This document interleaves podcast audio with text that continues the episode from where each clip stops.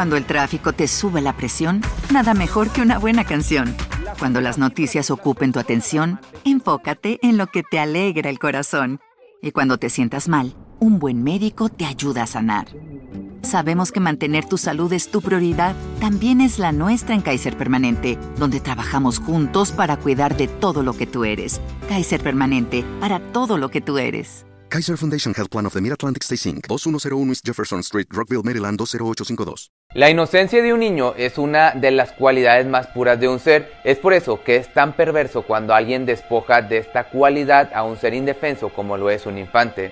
En este especial te voy a revivir seis casos alrededor del mundo, seis historias desafortunadas de pequeños que conocieron el lado oscuro de la humanidad, que por estar en el lugar equivocado o simplemente tener la desgracia de nacer en el lugar incorrecto, pagaron el precio máximo. Acompáñame en este especial, que son más de dos horas de crimen, horror y misterio.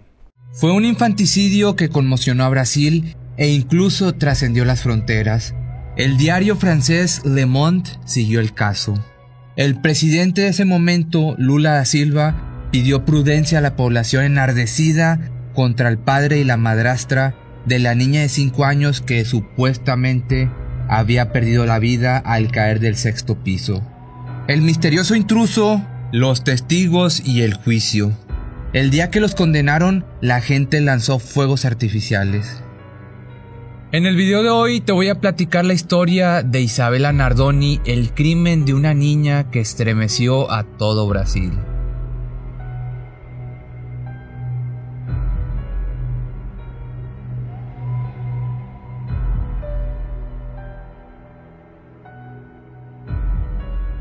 A pesar de que el personal de emergencias intenta resucitarla durante 34 agónicos minutos, Isabela parece no respirar. Está golpeada y esto no es raro porque hace menos de una hora cayó desde el sexto piso y su cuerpo se estrelló contra el jardín de un complejo de edificios en el barrio de clase media llamado Macei, esto en la ciudad de San Pablo, Brasil. Isabela está inerte, pero ahí está su padre, su madrastra, su madre, el portero, algunos vecinos y los paramédicos. Todos contienen el aliento esperando un milagro que nunca va a llegar. Isabela Nardoni es declarada sin vida entre esos últimos momentos de la noche del 29 de marzo del 2008 y los primeros del domingo 30. Tiene solamente 5 años. Al día siguiente la sociedad entera se conmueve y al que sigue y al que sigue y así durante varios meses. La historia traspasaría fronteras y sería uno de los casos de infanticidio que más prensa tuvo en la historia de aquel país. El encargado de seguridad que cubría el turno nocturno del edificio London sintió un fuerte ruido proveniente del exterior. Estaba oscuro en ese momento y no llegaba a ver bien, así que se asomó un poco más para ver lo que parecía un bulto en el jardín delantero. Se acercó y sobre el césped vio el pequeño cuerpo de una niña. Un vecino del primer piso también escuchó algo y salió al balcón desde donde observó a Isabela desplomada. Fue este mismo residente quien dijo durante la reconstrucción de los hechos que el padre Isabela se había arrodillado y había puesto su oreja derecha en el corazón de la niña, y que él mismo les había aconsejado no mover a su hija. El padre de Isabela, Alexandre Nardoni, que en ese momento tenía 28 años, y su mujer, Ana Carolina Jatova, de 24 años, ex estudiante de Derecho y madrastra Isabela, están presentes en la escena. Alexandre grita como desesperado y sugiere que un ladrón entró en su departamento, rompió la protección infantil y tiró a su hija por la ventana. Ana Carolina Jatova llama histérica a la ex de su marido y madre Isabela, Ana Carolina Oliveira. La madre que estaba comiendo en ese momento cerca no entiende mucho lo que le están diciendo entre gritos, pero piensa que Isabela se ha caído a una pileta, así que le pide que le hagan resucitación cardiopulmonar y sale disparada para este lugar. Llega antes que la ambulancia que demora unos 40 minutos. No era en la pileta el tema, sino que Isabela había caído desde su departamento del sexto piso. Ahí se da cuenta de que la situación es gravísima, peor de lo que ella creía. No la mueve, pero la besa y le habla al oído. Pone su mano sobre el corazón y siente unos débiles pero acelerados latidos. Le dice que la quiere, que aguante que ya vienen a buscarla. La cena es para todos desgarradora. Cuando llegan los paramédicos, suben a Isabela y a su madre a la ambulancia. Intentan en vano revivirla, pero lamentablemente Isabela pierde la vida en el vehículo de emergencia, o por lo menos ahí es donde le dicen a su madre. Durante este momento de la historia es cuando empieza la investigación. Alexandre Nardoni y Ana Carolina Jatova van a la estación de policía y ahí les toman declaraciones. El relato del padre es como te lo voy a estar contando. Ese día, después de visitar a los abuelos, fueron con su mujer y los tres chicos al supermercado. Estos tres chicos eran Isabela de su primer matrimonio de 5 años, Pietro de 3 y Kawa de 11 meses estos últimos dos frutos de la relación con su nueva mujer. Cuando volvieron a casa entraron con el auto al garage y como Isabela estaba dormida, decidieron que él subiera primero al departamento con ella en brazos y así lo hizo. La acostó en la cama del cuarto de huéspedes, prendió la luz de la mesita y también la del cuarto de los chicos. Cerró la puerta con llave y bajó al garage nuevamente para ayudar a su mujer con Pietro y Kawa. Calcula que Isabela quedó sola entre 5 y 10 minutos. Cuando vuelven a entrar, Alexandre vio la luz del cuarto de Isabela encendida, pero ella no estaba en donde la había dejado. Observa un agujero en la red de protección de la ventana del cuarto de los hijos menores. Se asoma y ve que Isabela ha caído en el jardín. La policía da por cierta esta versión de la pareja y sale inmediatamente a buscar al intruso. Rastrean el sótano y el garage del edificio, buscan en los alrededores, clausuran el departamento y dejan dos policías de consigna, pero ni un solo rastro del delincuente. Y aquí es cuando aparecen las primeras sospechas sobre el padre y la madrastra. La prensa verá crecer el caso segundo a segundo, de hecho llegaría hasta el prestigioso diario francés Le Monde y es cuando la opinión pública toma partido al instante por Isabela. Los padres, sobre todo la madrastra, empieza a ser profundamente odiada. Cada vez que van a declarar, una multitud se lanza sobre ellos violentamente a los gritos. Marchas y más marchas empiezan a suceder y los sospechosos enfrentan reales riesgos de linchamiento. Para este momento la gente está enardecida. Tal es su magnitud del caso que el mismo presidente de Brasil, que en aquel entonces era Lula da Silva, pide prudencia a los brasileños intentando calmarlos. Pero la opinión pública no obedece. Cada sospechoso es abucheado en la calle y corre riesgos de represalias por parte del público. Los violentos ecos de lo ocurrido sorprenden a todos, incluida la policía. El jefe a cargo de la investigación se llamaba Fernando Neves y pretende avanzar rápidamente para no poner a los testigos en peligro. Pero iba a pasar algo con esta persona que más adelante te lo cuento.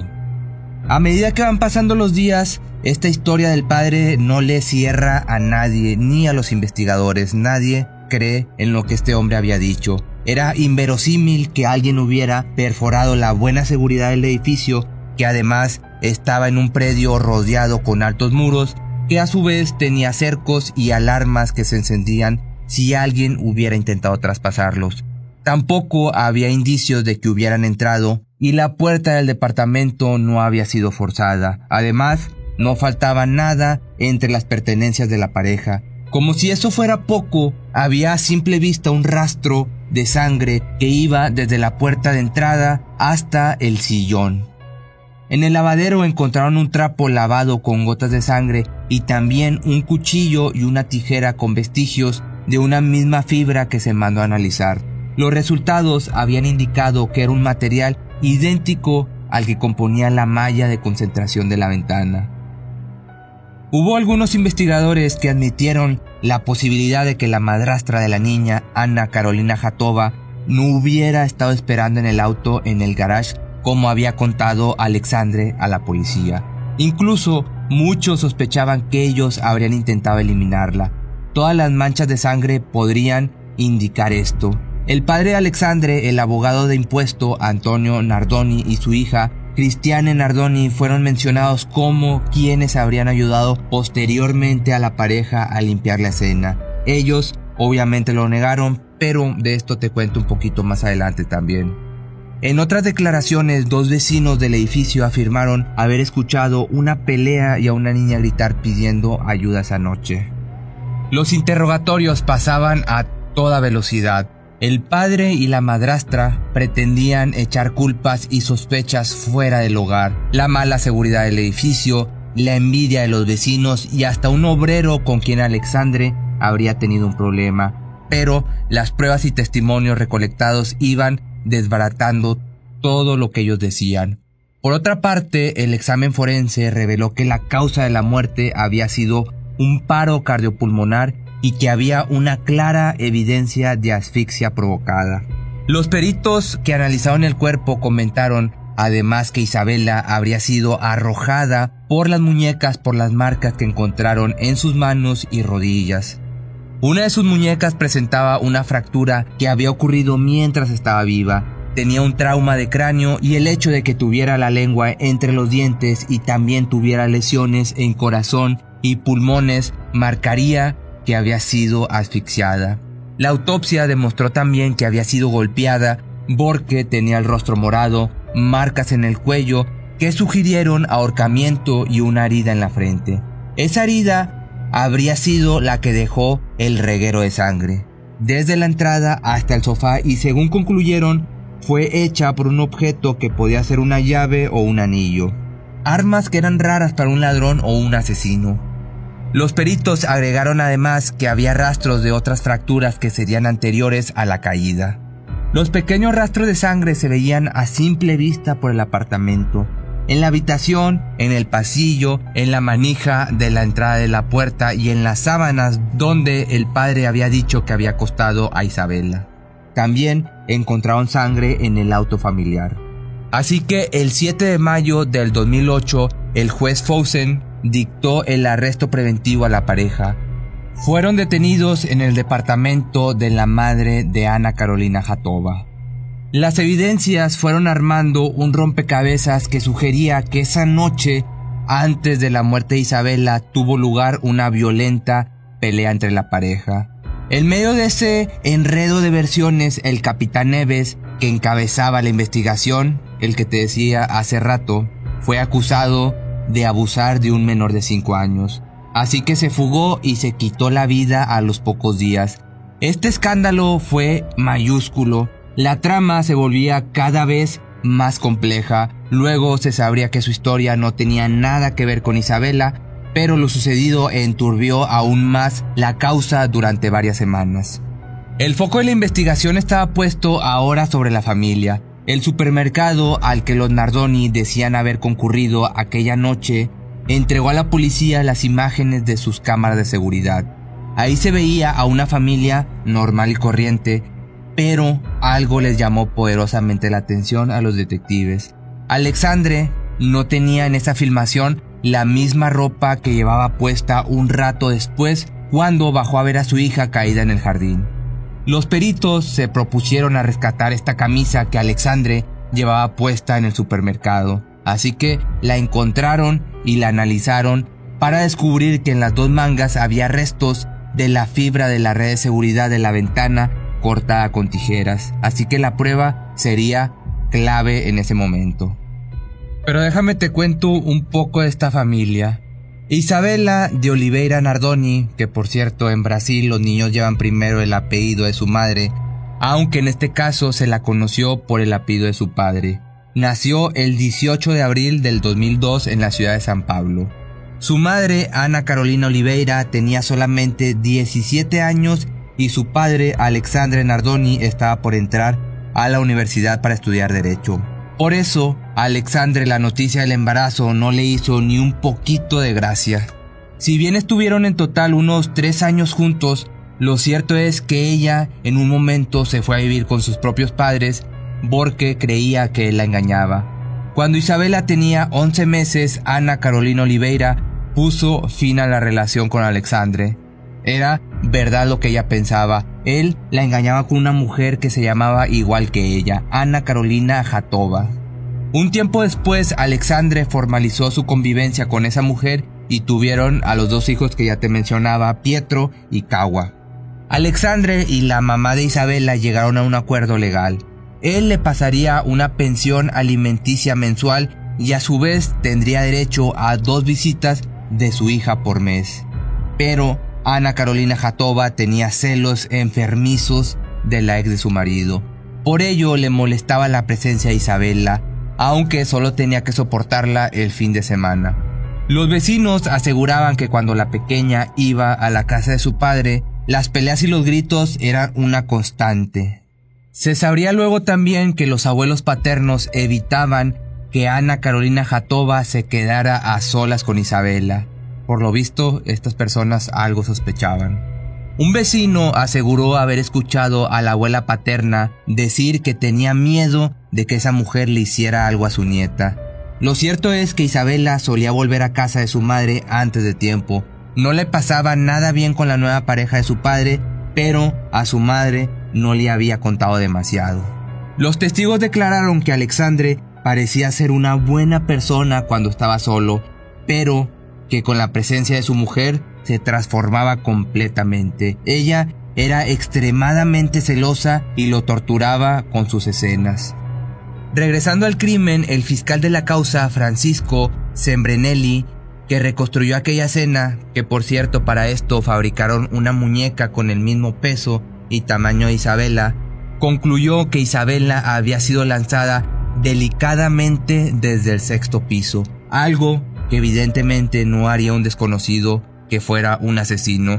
Con esto refutaba la versión del padre y de la madrastra de que un intruso la había arrojado luego de cortar la malla de protección de un dormitorio. Según el fiscal, un delincuente tiraría a la niña de cualquier manera, no con tanto cuidado como fue que la encontraron. Isabela fue introducida por el agujero de la red del cuarto de sus hermanos mientras era sostenida por las muñecas y luego fue soltada al vacío aún cuando estaba con vida. El móvil se especula que fue para disimular lo ocurrido momentos antes por los celos de la madrastra. Las pruebas encontradas por la policía indicarían que Isabela fue golpeada dentro del fort donde perdió sangre y luego fue tomada del cuello por la madrastra que intentó asfixiarla. Alexandre habría cortado la malla de protección de la ventana de una de las habitaciones desde donde la tiró para simular su coartada del intruso.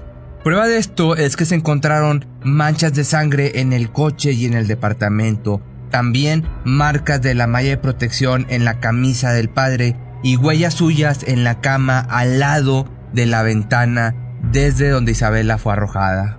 Los registros telefónicos serían también vitales para desentrañar este enredo. Ana Carolina Jatova llamó a su propio padre y a su suegro desde la escena del crimen. Cuando reconstruyó en el caso, estas llamadas permitieron situarlos en tiempo y espacio, los tiempos parecían no alcanzar para que un asaltante entrara, cortara la cerca, tirara a la niña y escapara. Además, no había razón para que hiciera esto.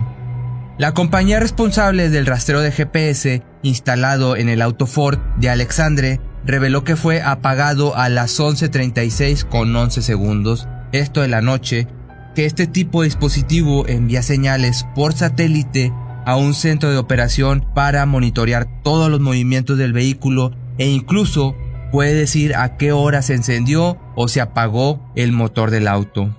El intervalo del tiempo entre el momento en que se apagó el motor y la primera llamada de rescate que fue a las 11.49 con 59 segundos de la noche es de unos 13 minutos, muy poco tiempo para que las cosas ocurrieran tal como las había declarado el padre. Así que finalmente el juicio por la muerte de Isabela comenzó el 22 de marzo del 2010. Una de las primeras en testificar sería la madre. Habló de los enfermizos celos de la pareja de su ex y reveló que una vez Alexandre la amenazó de muerte porque ella le reclamó alimentos. También sostuvo que el día fatal, cuando Ana Carolina Jatova la llamó, la escuchó decir todo fue por culpa de ella. Los acusados testificaron por separado y negaron el crimen. Ana Carolina Jatova lloró y dijo que tenía una muy buena relación con Isabela. Mientras por el otro lado, él aseguró que la policía lo había obligado a admitir el crimen, pero que había sido accidental y dijo no acordarse de la teoría de que había entrado un intruso al departamento. El fiscal insistió con la pregunta de por qué no había pensado nunca en ayudar a su hija cuando aún estaba con vida. Primero dijo que era porque estaba en shock, luego cuando el fiscal le volvió a preguntar, sostuvo que un vecino le había dicho que no la tocara. Así que fueron condenados por un jurado por homicidio calificado. El 27 de marzo del 2010, el juez dio a conocer la sentencia. Alexandre Nardoni tendría que cumplir 31 años, un mes y 10 días de prisión, mientras que Ana Carolina Jatova 26 años y 8 meses de cárcel. Las cadenas de televisión transmitieron en directo la lectura de la sentencia. La opinión pública y la prensa habían esperado ese día con gran ansiedad. En el exterior del tribunal una multitud festejó la condena con fuegos artificiales, mientras que la fachada de la casa del padre Isabela amaneció cubierta con pintura. En una entrevista, Ana Carolina Oliveira sostuvo que Isabela tenía un gran amor incondicional con su padre. Ahí confesó que el momento más difícil del día era cuando ella llegaba a su casa después de trabajar. En ese instante se demoraba y notaba más la ausencia de su hija. Por eso había vuelto pronto a trabajar. Recordó que dormían muchas veces juntas y que le contaba cada noche una historia diferente porque Isabela se lo pedía. En la entrevista también admitió que rezaba para tener fuerzas para soportar lo que le había tocado vivir. Al finalizar el juicio ya tenía 25 años, era empleada bancaria y se manifestó aliviada diciendo, se hizo justicia, sin embargo mi hija nunca más regresará. Seis años después del crimen, Ana Carolina Oliveira volvió a casarse y tuvo un hijo que hoy tiene cuatro años. Ana Carolina Jatova consiguió la progresión al régimen carcelario semiabierto en julio del 2017, mientras que Alexander obtuvo el mismo beneficio en abril del 2019. Tienen derecho a trabajar fuera de la prisión y a salidas temporales, mientras que ellos siguen diciendo que son inocentes y que sí existió ese intruso. Los acusados declararon contradictoriamente muchas veces y terminaron por separarse. El departamento de la tragedia fue vendido hace tiempo y los hijos de la pareja viven con los abuelos maternos y no usan los apellidos de sus padres Jatova o Nardoni. La familia siempre optó por preservarlos y ni siquiera los llevaron a visitar a sus padres a la prisión. Hoy Pietro tiene 16 años mientras que Kawa 13 años. La familia paterna evita visitar el cementerio donde está Isabela porque aún hoy suelen ser agredidos por la gente. Nadie en Brasil olvida a Isabela. Por otro lado, el caso dividió también a los expertos. Hubo algunos que creyeron que su muerte fue accidental. Incluso Alexandre y su esposa en un programa de nombre fantástico fueron sometidos a un detector de mentiras. En el reportaje se los observa educados en la casa de uno de los amigos donde respondieron a las preguntas. Él por su parte, nunca lloró, mientras que ella lo hizo durante toda la entrevista. La madrastra aseguró que siempre había sido con Isabela igual que con sus dos hijos, que los tres tenían el mismo tratamiento, que Isabela era una criatura alegre y dócil, que esto el detector de mentiras apuntó a verdad, y que sus hijos lloran porque la extrañan, que esto también la máquina apuntó hacia la verdad. Cuando Alexandre dijo que no estaba pudiendo ir al cementerio para despedirla por culpa de la gente que los hostigaba y por su propia seguridad, el aparato señaló mentira. Y cuando aseguró que sus vidas antes de lo ocurrido eran alegres, siempre bromeando y pasándola bien, también indicó mentira. Su mujer aseguraba que ella adoraba que Isabela jugara, que hacía todo para que fuera feliz y que era una familia muy unida, pero el detector de mentiras nuevamente volvió a decir mentira. Cuando Ana Carolina Jatova dijo somos totalmente inocentes, el aparato marcó inexactitud.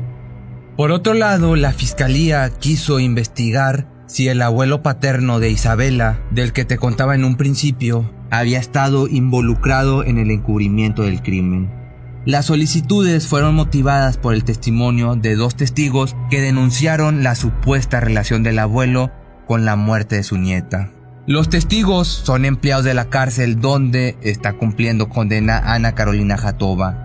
Ellos habrían dicho que Ana Carolina Jatova les confirmó haber golpeado a Isabela en el automóvil de la pareja y que la pelea habría continuado en el departamento. Y como pensaron que la pequeña estaba sin vida, Ana Carolina habría llamado a su suegro abogado. Él habría sugerido que ambos simularan un accidente doméstico con la niña y fue entonces que Alexandre habría arrojado a su hija por la ventana. Jatoa le reconoció también que se había sorprendido mucho cuando las pericias dijeron que Isabela había sido lanzada viva. Antonio Nardoni empezó a ser investigado por el Departamento de Homicidios en 2015. Él, por su parte, desmintió las acusaciones en una entrevista en marzo del 2018. Dijo que su familia lloraba por Isabela y agregó que su hijo y su exnuera eran inocentes. Con todo esto, la historia parece no tener fin, pero sí lo tuvo para Isabela que vivió una cortísima existencia y que desde la mañana del 31 de marzo del 2008 descansa en el cementerio Parques Dos Piñeiros de San Pablo. Sería hoy un adolescente de 17 años, pero eso no puede ser porque hace 12 años aquel padre que le había regalado la vida la arrojó a los brazos de la muerte. Eu e a gente tava brincando, a gente tava brincando, de um corre atrás do outro dentro do apartamento. Aí ela pegou assim, ai. Cuando me volteó a ver, ella iba feliz. O sea, a mí me dijo, mamita, mire con quién voy, con nuestro Señor Jesús.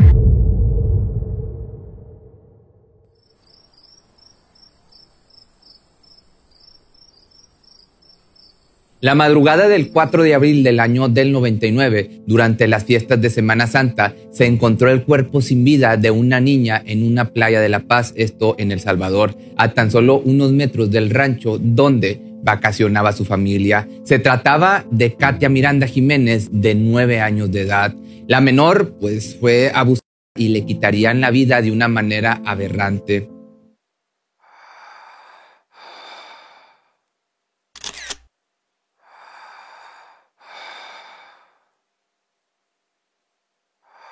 El 4 de abril del año del 99, la fiscal Carla Estela Barquero Morán, destacada en la subregional de Zacatecoluca, ciudad El Salvador, arribó a una playa llamada Los Blancos después de una llamada de emergencia.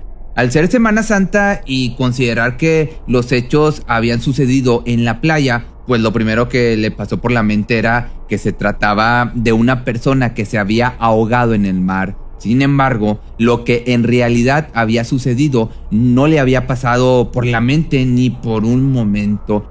Lo que encontró en realidad fue el cuerpo sin vida de una pequeña de nueve años, que no había fallecido ahogada en un accidente, sino que había sido golpeada, abusada y posteriormente le habían cortado la respiración, enterrando su cara en la arena. Al momento de que sucedieron los hechos, Katia se encontraba rodeada de aproximadamente 20 personas, que aquí ponme atención porque esto es una parte, son muchas personas y es algo muy importante. Entre familiares y empleados estaba el padre de Katia, Edwin Antonio Miranda Méndez, que era el capitán de la Fuerza Armada del Salvador y en ese momento también era el jefe del Departamento de Logística del Estado Mayor Presidencial, el cual se encargaba de la seguridad del presidente del Salvador en aquellos tiempos. También se encontraba la hermana menor de Katia, Gina Marcela Miranda Jiménez, los abuelos paternos de las niñas, el señor Carlos Miranda González y la señora Rosa Natalia de Miranda, los tíos de Katia, Godofredo Adalberto Miranda, quien era el segundo al mando de la División de Investigación Criminal de la Policía Nacional Civil, y su otro tío, Jorge Alberto Miranda, que era capitán de alto grado en las Fuerzas Armadas del Salvador. Sus otras tres tías, Doris Miranda, Yanira Miranda y Rebeca Miranda, así como el esposo de Yanira, Tito Livio Recinos, otros cinco niños más y los empleados Luis Alfonso López y Francisco Rosales. Hilda Jiménez, la madre de Katia, cuenta que el día antes de lo ocurrido, el sábado 3 de abril del año del 99, llevó a sus dos hijas al rancho de Carlos Miranda. Te vuelvo a decir para que no nos confundamos con tantos nombres. Abuelo paterno de las niñas, ya que había hecho una fiesta con motivo de las festividades de Semana Santa y para que las menores aprovecharan lo que restaba de las vacaciones. También cuenta que ella quería llevárselas al día siguiente a la iglesia, pero que el padre se había negado y después de la discusión que había tenido, ella había accedido a dejar a las pequeñas, pero decidió no quedarse y se fue sola. La noche 3 de abril, Katia había ido a dormir con su hermana Gina, bajo el cuidado de su padre y según el testimonio de la familia, la menor había salido de la propiedad por la madrugada y nadie se había dado cuenta. Hasta que horas después una rescatista había encontrado el cuerpo sin vida de Katia en la playa y había alertado a todos de lo sucedido. Cuando la fiscal llegó al lugar de los hechos, había tres personas junto al cuerpo de esta pequeña los dos empleados de la familia Miranda y un rescatista que había sido el que encontró el cuerpo. La licenciada Barquero comenzó entonces a recabar la información sobre lo que había sucedido y pidió hablar con la familia de la niña y los testigos que habían estado al momento de los hechos. La fiscal cuenta que la familia y todos los presentes se encontraban pues como en una extraña e inusual tranquilidad y que todos afirmaban que la pequeña había fallecido de forma accidental al haberse ahogado en el mar. Pero, siempre hay un pero, todo cambió cuando el forense asignado al caso llegó y al examinar a la pequeñita se dio cuenta que tenía huellas de violencia física eh, íntima, que habían abusado de ella. Katia Miranda estaba lastimada pues de sus partes íntimas y tenía sangre. En ese momento dedujeron que la pequeña había sido, como te digo, abusada para posteriormente que le arrancaran la vida. Según la autopsia oficial, la tráquea y otros de sus conductos respiratorios estaban llenos de arena y en sus pulmones no había rastro de agua, así que descartaban pues un ahogamiento. Lo extraño de esta situación fue que a la escena del crimen no se le dio el cuidado que se debía, ya que según la familia y personas presentes, todos creían que Katia se había ahogado y es por eso que solo había dos agentes de la Policía Nacional Civil de Zacatecoluca y estos no habían asegurado la escena, por lo que cuando las autoridades y forenses habían llegado al lugar, el área ya se encontraba muy contaminada. Es decir, que muchas personas ya habían tocado a la pequeña y las posibles evidencias que podrían haber encontrado ya no eran del todo confiables. Y aquí quiero hacer un paréntesis, ¿te acuerdas que te comentaba en un principio que todos o muchos de los familiares tenían puestos en el gobierno? Es lógico que ellos sabían que la evidencia era crucial y que no debían acercarse, pero bueno, ¿por qué no lo hicieron? No lo sé, quizás más adelante lo sabremos. Según un informe de la Procuraduría de la Defensa de los Derechos Humanos, el día de los hechos, a las 10 de la mañana, la fiscal Carla Barquero había permitido que el abuelo y el padre se llevaran el cuerpo de Katia de la cena. Según el informe, lo habían llevado a un recinto jurisdiccional de Zacatecoluca. A su vez, también permitieron que se llevaran la ropa que la niña usaba cuando le quitaron la vida. Y cuando las prendas aparecieron, 28 días después de lo sucedido, el laboratorio científico de la Policía Nacional Civil pues no logró encontrar alguna prueba de ADN o rastros de fluidos para identificar al agresor, ya que pues obviamente las prendas habían sido lavadas. Lo impactante de todas estas irregularidades en la investigación de este crimen sucedieron a pesar de que gran parte de su familia, como te decía anteriormente, tenía una formación militar, policial y jurídica debido a los cargos de trabajo que tenían y más aún tratándose de la sobrina del segundo al mando de la División de Investigación Criminal de la Policía Nacional Civil. Godofredo había dormido en el rancho, es decir, que se encontraba presente en el momento de los hechos. Según su testimonio, él había instruido a los agentes que habían llegado al principio, los agentes Luis Ernesto Barrera Trejo y José Simeón Gómez Mejía, les había pedido que cuidaran la escena como lo dice el protocolo, pero según él estos no le habían hecho caso.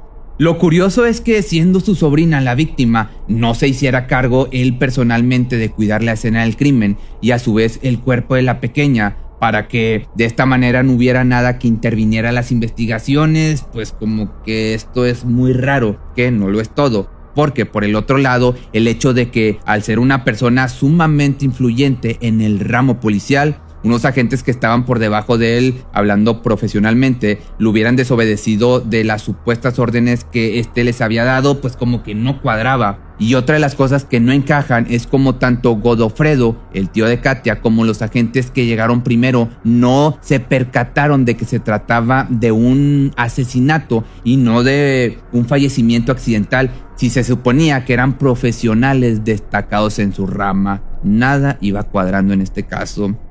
Desgraciadamente, todas estas irregularidades no se tomaron en cuenta al momento de las investigaciones, ya que, según el informe de la Policía Nacional Civil, el señor Godofredo Miranda no se encontraba en horas de trabajo, ya que se encontraba vacacionando con su familia y además la víctima era su sobrina. Por este motivo lo nombraron una circunstancia especial.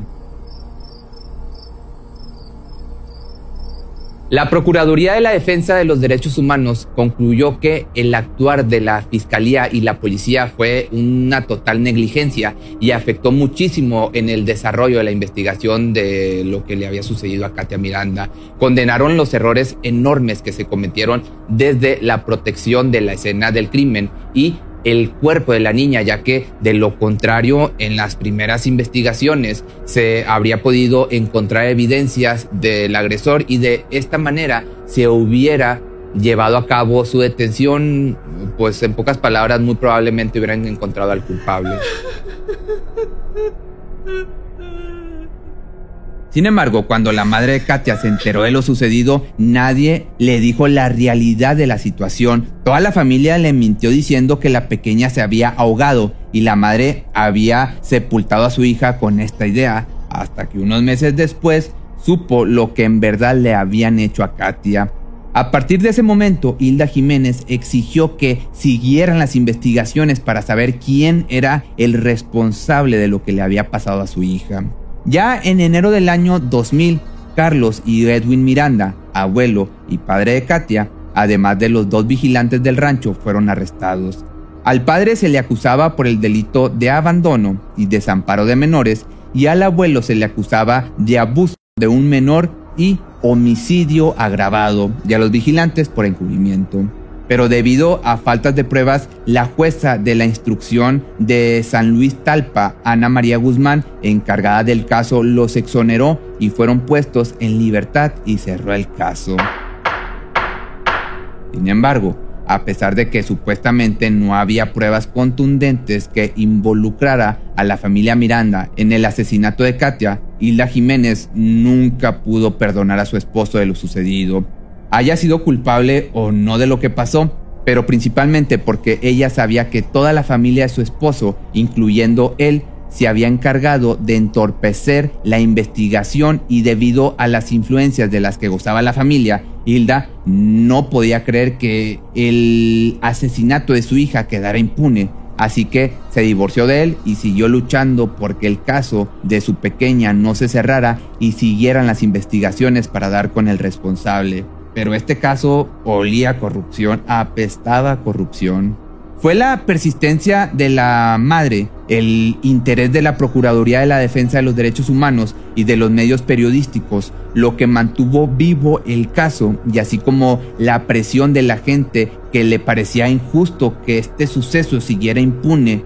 Y es que el caso llegó hasta el Congreso de los Estados Unidos, por lo que el representante McGruben envió cartas al gobierno salvadoreño en las que pedía que por favor el crimen en contra de esta pequeña, de esta inocente, no quedara en el olvido y sobre todo que no podían permitir que esto quedara en una injusticia, que quedara impune, cosa que no es que te quiera spoilear, pero así iba a terminar. Todas las irregularidades cometidas al gobierno de Estados Unidos les parecían imposibles de suceder. Pero desgraciadamente en países como El Salvador o en países como el México son cuestiones que pasan con bastante regularidad.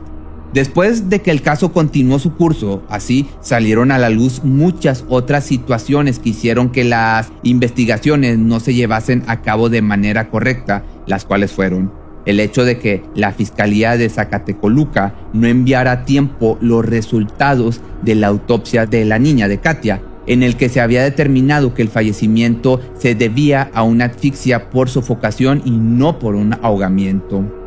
Aparte que uno de los investigadores fiscales que había trabajado, si se le puede decir trabajado en el caso, había declarado que la jueza que había exonerado al abuelo y padre de la niña había eliminado el testimonio del rescatista en donde éste decía que los empleados del rancho habían estado junto al cadáver y la familia había negado este hecho. Asimismo, la jueza encargada del caso había retrasado varias veces algunos de los testimonios de testigos para retrasar las investigaciones. Incluso hasta este punto de corrupción llegó este caso que se llegó a culpar a la madre de Katia por el hecho de que ésta no estaba presente en el momento de que sucedieron las cosas. La familia Miranda la acusó de irresponsable y mencionó que quizás si ella hubiera estado presente, esta pequeña no habría pasado por lo que pasó. La misma jueza incluso la acusó de ser una madre irresponsable, por lo que la Suprema Corte amonestó a la jueza por haber actuado a favor de los sospechosos y haberle faltado el respeto a la madre de la menor.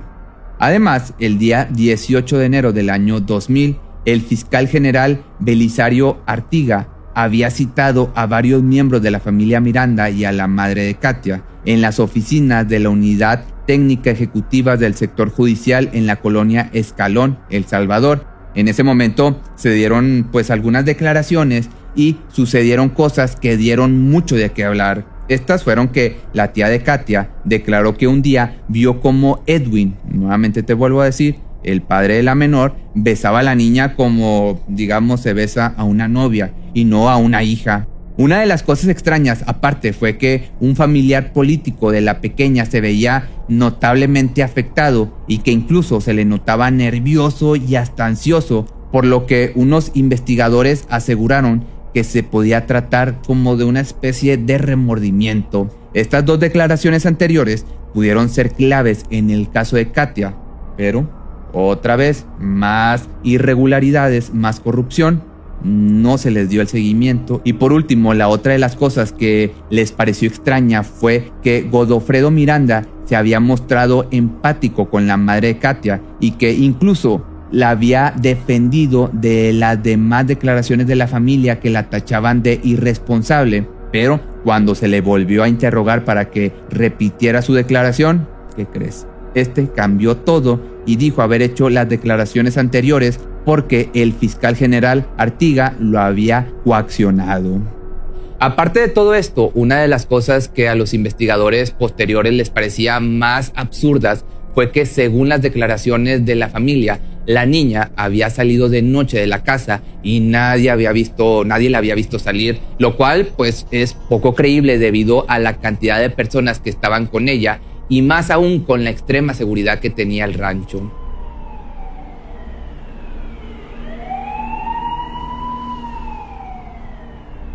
Ya en mayo del año 2000, cuando se acusó a Carlos y Edwin de lo que había pasado, Godofredo Miranda llevaba a cabo una investigación con la autorización de su jefe. Este mostró una gran diligencia y profesionalismo a diferencia de en las primeras investigaciones del caso. Cuando se inició el proceso en contra del abuelo y padre de Katia, Godofredo tenía una hipótesis del crimen en donde sus familiares no tenían nada que ver con lo que le había sucedido a la menor.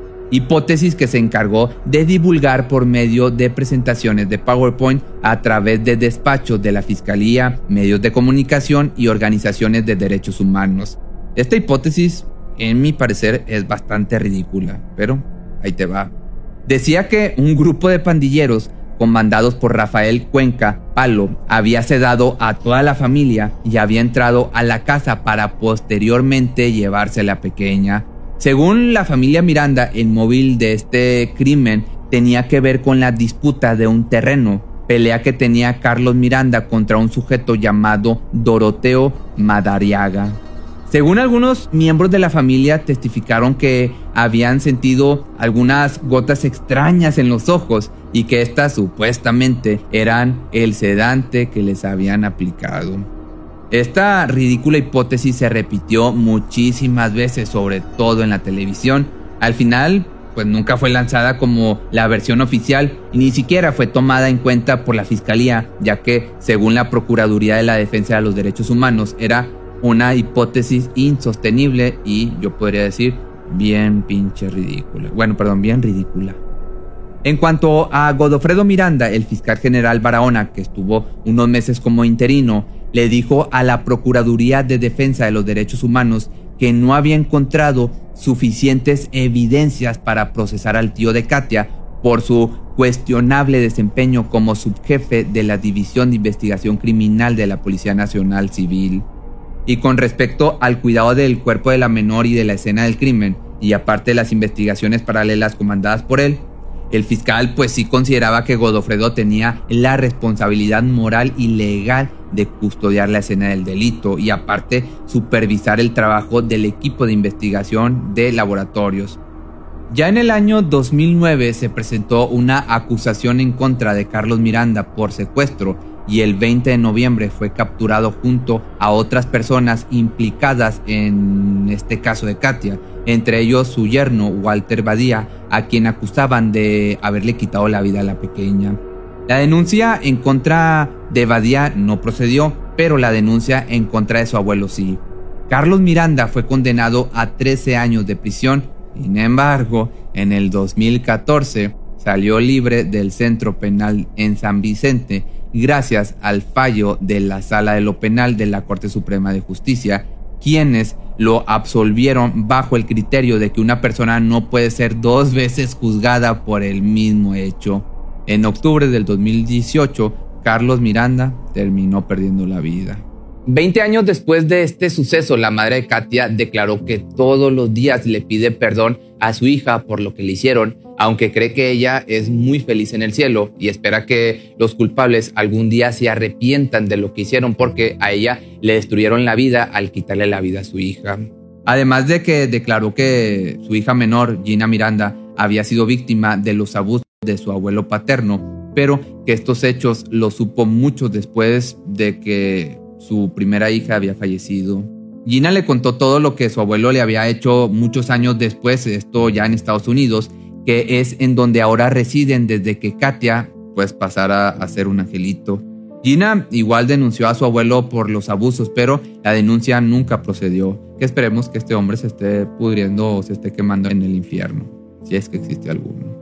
De igual forma, Gina cuenta que todos los años junto con sus hijos le celebra el cumpleaños a su hermana y parten un pastel en su honor. Katia habría cumplido 32 años este pasado 13 de marzo. Su madre y su hermana siguen lamentando lo que lamentablemente le sucedió a esta pequeña, pero sobre todo piensan que es sumamente triste el pensar que en la actualidad las cosas en El Salvador no han cambiado y que por el contrario han empeorado con los años, ya que así como su hermana, que no recibió justicia por lo que le hicieron, al día de hoy hay muchos casos de niños, niñas y mujeres que sufren por los mismos errores de la policía y por las mismas violencias y que siguen siendo impunes. Al día de hoy, Katia Miranda es un símbolo de lucha para todas las injusticias que diariamente se cometen en contra de los niños alrededor del mundo. Frecuentemente usan fotografías de la menor en carteles para la protesta en contra de la violencia y el día 4 de abril se le conoce como el Día Nacional para la Erradicación de la Violencia íntima o la violencia, bueno, te digo la palabra, la violencia sexual ejercida contra las niñas y niños del Salvador en honor a Katia Miranda Jiménez. Investigators say they never closed this case despite more than three decades with no arrests. They are hopeful today's announcement provides some measure of peace for Michaela's family.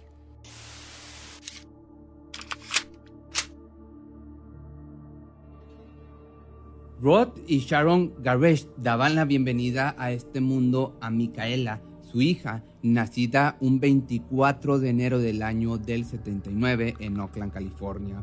Era una niña llena de vida, tenía un cabello rubio brillante como el trigo y sus ojos azules se podían comparar con el mar de Hawái, además de tener una mirada bastante dulce.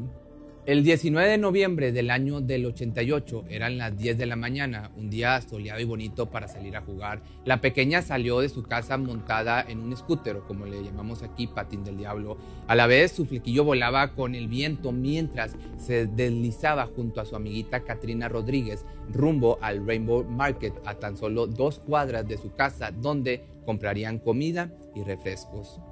Diez minutos más tarde las pequeñas llegaron al lugar, emocionadas dejaron caer sus scooters al piso en la entrada del súper ubicado sobre el Boulevard Mission en Hayward, al norte del estado de California, esto en Estados Unidos. Las niñas corrieron adentro impacientes como si se tratase de un gran menú que estaban a punto de degustar, pues a la edad de nueve años la inocencia y el gusto de experimentar lo que te gusta es una gran hazaña y el menú fue unos snacks y dos refrescos. Apenas transcurrieron un par de minutos y las pequeñas salieron con sus compras. Iban caminando muy entretenidas con la plática cuando se dieron cuenta que habían olvidado sus scooters tirados en el piso. Las pequeñas dieron media vuelta y regresaron por sus patines, pero se percataron que faltaba uno, el de Micaela. Miró para un lado y luego para el otro y divisó el manubrio. Estaba a unos metros de ahí, en el estacionamiento al aire libre del súper, detrás de un auto detenido. La niña, aliviada y a la vez desconcertada por la extraña ubicación de su patín, caminó hacia él, se agachó para levantarlo y de pronto un sujeto de tez blanca y cabello rubio salió del auto estacionado, la levantó con el brazo derecho de la cintura, Micaela pegó un grito asustada y Katrina, su amiga que estaba a unos cuantos metros de ahí, escuchó y volteó su rostro. Vio al hombre metiéndola en el auto. La pequeña aún gritaba, se escuchaba a lo lejos. La niña, a salvo, se quedó petrificada, parada frente a la escena mientras el carro arrancaba. Rodríguez reaccionó luego de unos segundos y corrió al interior de la tienda para avisar a una empleada lo que sucedió con su amiguita. La empleada, a su vez, rápidamente pidió ayuda al 911. Ella comentó a la policía que el hombre que se llevó a Micaela era un sujeto de aspecto hippie de unos 30 años que tenía bigote y que conducía un auto muy colorido. Esta fue la primera declaración del supuesto principal sospechoso, pero resultó ser una confusión pues la mujer había visto al hombre descrito con sus propios ojos esa mañana y creyó que se trataba de la misma persona. Este fue el primer y más grave error del caso, porque las primeras horas de la búsqueda son las más importantes y por estar buscando a la persona equivocada, el verdadero raptor se estaba saliendo con la suya sin ser perseguido. Seguido de eso, los detectives recolectaron en el sitio las únicas pistas que se encontraron, se trata de una huella dactilar y otra parcial de la palma de una mano en el patín de Micaela. En la actualidad se podría hacer mucho con ello, pero en aquellos años la tecnología no estaba tan avanzada, pues debían realizarse pruebas por medio de comparación de huellas, lo cual era sumamente tedioso y tardado y a la vez complicado. La declaración de los testigos daba lugar de primera mano a Katrina, la amiguita de Micaela, la pequeña fue sometida a varios interrogatorios por parte de los detectives y pese a que aún estaba muy asustada, pudo declarar que el hombre era alto, midiendo aproximadamente un metro ochenta con aparente edad de entre 18 y 24 años. El cabello lo llevaba largo por encima de los hombros. El rostro distintivo del hombre fueron sus múltiples marcas de acné. El auto que conducía era viejo, de cuatro puertas, y su color era entre dorado y tostado. Esto último la niña no logra esclarecer con exactitud, lo que sí es que la defensa delantera tenía una abolladura. Esta información reactivó la búsqueda más detallada del captor. Desde ese punto y contemplando la veracidad de la declaración principal y la de algunos testigos complementarios, la menor fue buscada por el FBI, helicópteros, decenas de policías, voluntarios que conocían la familia, aparte pegaban pósters de la alerta en el vecindario. Todos buscaban a la niña de cabello rubio con ojos azules y aretes en forma de pluma. Aquella niña con playerita blanca donde decía metro con sus jeans doblados sobre las rodillas y zapatos guillermina negros. Todo con la esperanza de encontrarla, pues al tener la descripción del sujeto y el identikit que desarrolló la inteligencia policial, se suponía que todo sería más sencillo, pero en el transcurso de esta historia te vas a estar dando cuenta que no fue así. La familia y la policía ofrecieron también una recompensa de 70 mil dólares para quien tuviese la información del paradero de la niña. De esta manera transcurrió el primer año de búsqueda de la californiana. En ese periodo la policía recibió más de 5 mil pistas que resultaron inútiles.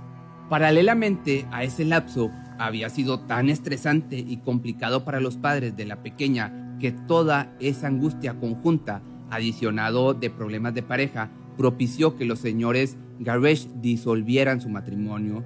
La mujer desarrolló una obsesión por el trauma que le dejó la pérdida de su hijita, renunció a su trabajo y se convirtió en una mujer extremadamente sobreprotectora y temerosa en el cuidado de sus otros hijos. Ella, atormentada en conjunto a las autoridades, decidió continuar con la búsqueda de Micaela. Sharon, dentro del desbalance emocional que estaba viviendo, el miedo que le daba el tan solo pensar que la hija estaba sufriendo, tal vez ya no con vida, generó una reacción de rabia y enojo en esta mujer. Ella empujaba la investigación con todo lo que tenía, pero lamentablemente todo resultaba frustrante, pues la pequeña niña parecía haber sido tragada por la tierra. Las desapariciones de igual manera seguían en el vecindario. El secuestro de otra niña en una zona cercana llamó la atención a los detectives, pues en su momento creyeron que los casos podrían tratarse del mismo raptor. El culpable era Tim Brinder, pero en las indagatorias el criminal negó cualquier conexión con la pequeña Micaela. Luego, en el año de 1992, una supuesta confesión llegaba al caso de la menor Resulta que un preso de la penitenciaría de Indiana llamado Roger Haggard declaró haber enterrado el cuerpo de Micaela en un sitio llamado Hunters Point en San Francisco. La esperanza con esto de la madre se acrecentaron, imagínate, y los policías procedieron a llevar al hombre al lugar. Pero, al poco tiempo de haber comenzado, el presidiario admitió que se había tratado de un invento suyo. Sharon permanecía muy activa en la divulgación de la información de la pequeña Micaela y entre tanta gente que llegó a conocer, pues que crees, el amor tocó a su puerta y con él la oportunidad de rehacer un poquito su vida. Fue así que para el año del 93 se volvió a convertir en madre de una pequeña a la que llamó Joana. De aquel día habían transcurrido cinco años desde el secuestro de Micaela y otra desaparición estaba conmoviendo a los habitantes de los Estados Unidos. El secuestro de Polly Klaas, quien en ese tiempo tan solo tenía 12 años y fue arrebatada de su familia en su propia habitación. Sharon siguió de cerca los pormenores de esta noticia, pues el robo de un hijo nunca se olvida ni se supera. Las sensaciones de angustia, miedo y a la vez incertidumbre revivieron con más intensidad. La madre llegó a decir que tal vez hubiera sido mejor no haber dado a luz a su pequeña perdida. Para el consuelo de esta mujer, su nueva hijita, pues de cierta manera le sanaba en parte el dolor por Micaela. Ya al año siguiente, en 1994, los investigadores ya habían perseguido más de 15.000 posibles pistas sin resultado alguno. El tiempo así fue avanzando rápidamente. Los días parecían durar minutos y los meses unas cuantas horas. Y lo peor es que no había señales de Micaela. Sharon, a su vez, vio la vida pasar y su deseo de encontrar a su hija la impulsó a creer de nuevo a que estaba viva, tal vez, no sé, solamente perdida. Cuando la pequeña debió cumplir los 18 años, su madre renovó la promesa de encontrarla. Fue así que con la ayuda de las redes sociales, ella impulsó la búsqueda utilizando la globalización que el Internet provee y abrió un blog para informar a todo quien diera con él con la esperanza de que alguien la pudiera reconocer, pero había un inconveniente en todo esto. Como la menor ya había cambiado, la mujer tenía sus dudas de poder reconocerla. En el sitio de internet también escribía posts en los que daba consejos a Micaela de cómo podía escapar de su captor en caso que la propia hija pudiera ver la página, claro. Todos estos posts iban firmados por Sharon como atentamente mamá, y aquí te voy a citar uno. Si tuviera un pequeño bote, remaría para cruzar el mar para traerte de vuelta conmigo. Y si no tuviera otra manera de hacerlo, caminaría, gatearía y correría. Buscaría en los confines de la tierra por ti, mi preciosa. En el año 2009, Sharon se enteró de la resolución de un caso de rapto. Jaycee Dugard aparecía viva después de 18 años. Era una joven que había estado desaparecida desde los 11. La habían secuestrado como a Micaela. Esto, pues obviamente, revivió la esperanza en la madre acongojada y la policía se interesó por el culpable. Resultaba que el modo de operar fue muy similar en comparación. Ocurrió bajo los rayos del sol en un lugar cercano al Rainbow Market y el rapto de Garbage había ocurrido a tan solo tres meses después de que el criminal saliera de la cárcel cumpliendo una condena por secuestro y abuso. Aparte, el carro que este había utilizado en el rapto de Jaycee también tenía similitud con el del raptor de Micaela. Entonces la incógnita surgió. Los detectives se dieron a la tarea de investigar, pero desgraciadamente no se encontró algo que conectara al sospechoso con el secuestro de la pequeña, ni siquiera las huellas que habían recabado en la escena del crimen, que con la pequeña me refiero a Micaela. Tres años después de aquella sospecha, en agosto del 2012, las autoridades recibieron una carta que había sido escrita por Wesley Shemartine, un condenado por asesinato que contaba que su socio en crimen, Lauren Herzog, quien se había quitado la vida en enero de ese año, era muy parecido al identikit del raptor de Micaela. Los dos hombres habían sido sospechosos de 19 asesinatos en el norte de California. Para visualizar la foto del rostro de este hombre se pidió la colaboración de Katrina Rodríguez, la niña que había sido la principal testigo del secuestro. Ella al verlo pensó que él podría ser el hombre que se llevó a su rubia amiga. Los detectives creyeron tener con esto por fin respuestas. Rápidamente la policía hizo lo posible y procedieron a acabar en los sitios donde estos criminales habían enterrado a sus víctimas. Las emociones le hacían estallar los nervios a Sharon y los investigadores añoraban resolver el caso. Sin embargo, el ADN de varios huesos que fueron encontrados con la escena o en la escena no coincidían con los de Micaela y por otra parte las huellas dactilares tampoco y aunque la tecnología ya para este momento era avanzada, nada salió a su favor. Un año más tarde, la madre volvió a tener un golpe de esperanza para finalizar con la zozobra, pues apareció con vida Amanda Berry, otra mujer que había sido privada de su libertad desde el año del 2003. Las investigaciones con el culpable se hicieron notar, desgraciadamente para todos, la desilusión de tener respuestas se hacía presente. Así, con el paso de los años fueron una montaña rusa para las personas cercanas al caso y no fue la excepción para la vida de Katrina Rodríguez, la última amiguita de Micaela. Al pasar por el suceso de la pérdida y posterior a todas las investigaciones e interrogatorios, haciendo énfasis en que ella era tan solo una niña asustada y triste por la pérdida de una persona importante en su vida, pasar aparte por la impotencia de ver y no poder hacer nada, resultó en una pesadilla que perduró en su cabeza de manera imborrable. Los señores Rodríguez protegieron a su hija de una manera excesiva, pues nunca más la dejaron andar sola en ninguna parte. La jovencita no pudo volver a la escuela ni menos a la calle. Pero bueno, regresando con Micaela, las investigaciones nunca pararon desde que se suscitó el secuestro y la importancia que la policía y los medios le dieron impulsó para que esto perdurara por tantos años. El caso de Micaela fue el primero de un menor de edad que apareció en America's Most Wanted en el año del 88 y una segunda emisión de seguimiento en el 2009. También estuvo presente en otro programa llamado Misterios sin resolver que se emitió en el año del 89 y muchos programas más de televisión. Así que para ese punto o para este punto todos sabían quién era ella, su mamá, su captor y su testigo principal. A 32 años y 32 días del secuestro, Sharon fue contactada finalmente el 21 de diciembre del año 2020 en plena pandemia de esto que vivimos hace poco por el detective Robert Purnell de la policía de Hayward. Como la mujer por temas económicos se vio obligada años atrás a mudarse de tal sitio, de igual manera siguió en contacto y esta vez se conectaban por Zoom. El oficial le dijo, es muy duro decirte esto, no sabemos dónde está Micaela, pero tenemos identificado al hombre que se la robó. El FBI y la policía han identificado al que se llevó a su hija. Su nombre es David Emery Mish y tiene 59 años. El tipo tenía 27 años el día que se la llevó.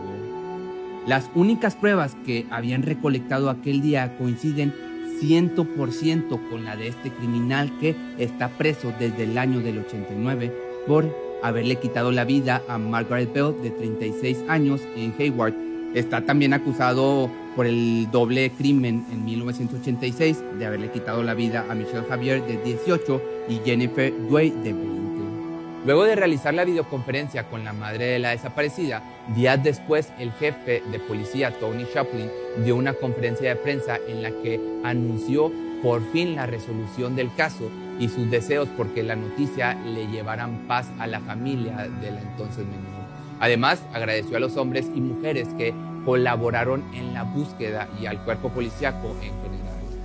De la misma manera comentó que el caso fue resuelto gracias a los investigadores que seguían el rastro de Mish por el doble homicidio del año del 86 en Fremont. Ellos encontraron motivos para relacionarlo con la desaparición de la niña Garesh. Parte importante de ello fue la palma de la mano que recolectaron de la escena. Sin embargo, Chaplin no dio más detalles, o el jefe de la policía no dio más detalles de la operación, pues apenas se llevarían las diligencias necesarias para los cargos que le acababan de señalar al criminal. Todavía nos gustaría encontrar los restos de Micaela, por lo que hay algunas cosas que no discutiremos hoy. Esto lo puntualizó Chaplin durante la conferencia de prensa en donde se dio a conocer esta noticia. La madre de Micaela declaró en sus redes sociales que después de tantos años de búsqueda, tal vez había llegado el momento de aceptar que probablemente su hija no estaba con vida.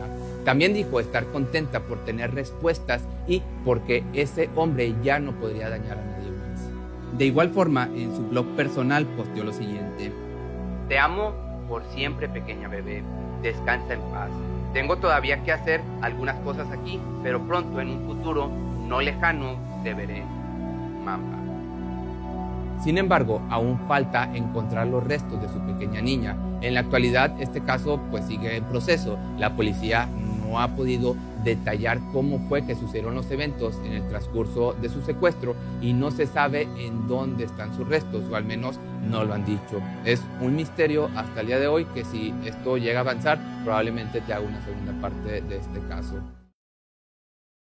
Terry y Carl Provin deseaban una vida más tranquila para sus hijas, con menos exposición a la violencia y con más seguridad en las calles.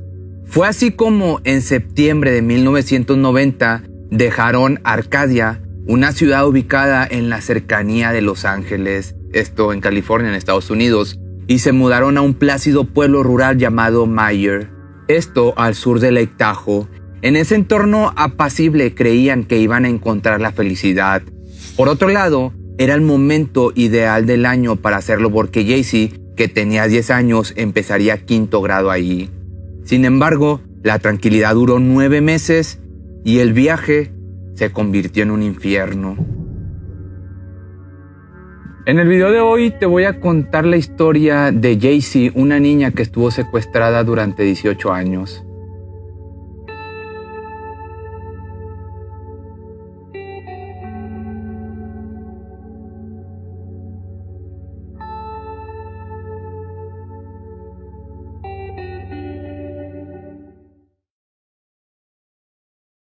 Jaycee Lee Dugard nació el 3 de mayo de 1980 y era hija biológica de la pareja anterior de Terry, Ken Slayton, de quien se separó en 1979 después de una brevísima relación.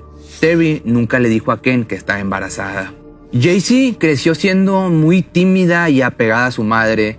Tenía una gran sonrisa y una cara angelical repleta de pecas enmarcada por un pelo rubio, por un pelo dorado. Pasado un tiempo, Terry se casó con Carl Provin, con quien en 1990 tuvo otra hija, Shaina.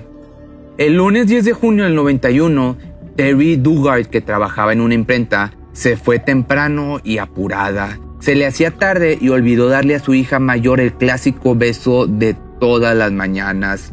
JC salió un poco después, tenía que caminar hasta donde la recogía el colectivo escolar. Llevaba puesto su equipo de ropa favorito en tonos rosas, cerró la puerta y comenzó a subir la cuesta en dirección contraria al tráfico, como le había enseñado por seguridad a su madre, para llegar a la parada. Su perfecto mundo infantil se esfumaría en un par de segundos. Un auto gris con una pareja dentro bajó la velocidad y se le acercó. Ella creyó que estaban perdidos y que querían pedirle indicaciones, entonces se acercó a la ventanilla y el hombre bajó el vidrio y cuando Jaycee estuvo lo suficientemente cerca, sacó velozmente su mano por la ventana y le disparó con una pistola paralizante. La descarga eléctrica la dejó aturdida. Jaycee tambaleó hacia unos pinos y cayó sobre las piñas. No entendía lo que en ese momento estaba pasando e incluso llegó a hacerse pis, llegó a orinarse encima. Lo último que recuerda es que una de esas se le había incrustado contra el cuerpo. Rápidamente la pareja la subió al asiento trasero del auto y la mujer se quedó atrás para ocuparse de mantenerla contra el piso. El hombre se ubicó frente al volante y se marcharon a toda velocidad. Carl Probin, que estaba monitoreando a Jaycee desde la ventana del garaje, fue testigo del hecho. A la distancia vio a dos personas en un auto mediano, posiblemente un Mercury Monarch. Todo ocurrió muy cerca de la parada del autobús y ante la mirada atónita de otros chicos. Carl no lo pensó y en ese momento se subió a su bicicleta e intentó perseguir el auto. Pedaleó con fuerza, pero evidentemente le fue imposible alcanzarlo. A pesar de que la escena había sido presenciada por varios compañeros de Jaycee, que la policía tenía el modelo del auto y conocían con detalle la ropa que llevaba puesta la víctima, estaban con las manos vacías, no sabían ni por dónde empezar. Se imprimieron carteles con la cara de la pequeña y la ciudad se llenó de cintas rosas, el color favorito de Jaycee. Sin embargo, el caso poco a poco parecía estarse estancando cada vez más. No intuían que el verdadero responsable estaba a poco más de dos horas de distancia y tenía grandes antecedentes policiales por abuso y secuestro. Con esto, ahora pasémonos a esta pareja de criminales, pero iniciamos con Philip Greg Garrido. En el 72, cuando tenía solamente 21 años, abusó de una chica de 14 Tuvo la suerte de que la menor, muy asustada, no quisiera declarar en el juicio y terminaría absuelto. Al año siguiente, Garrido se casó con Christine Murphy, una amiga de la universidad. Todo terminó cuando ella lo acusó de maltratarla y la mujer contó que cuando le planteó el divorcio, él optó por mantenerla secuestrada. Sus agresiones continuaron y en el 76 se lo detuvo por el robo y abuso de Catherine Callaway, una chica de 25 años que paró a recogerlo cuando él le pedía ride, cuando él estaba pidiendo la parada. En el 76, la corte ordenó su evaluación psiquiátrica y fue diagnosticado con conducta sexual desviada y adicción a las sustancias. En el 77, entonces fue declarado culpable y enviado a la cárcel de Kansas.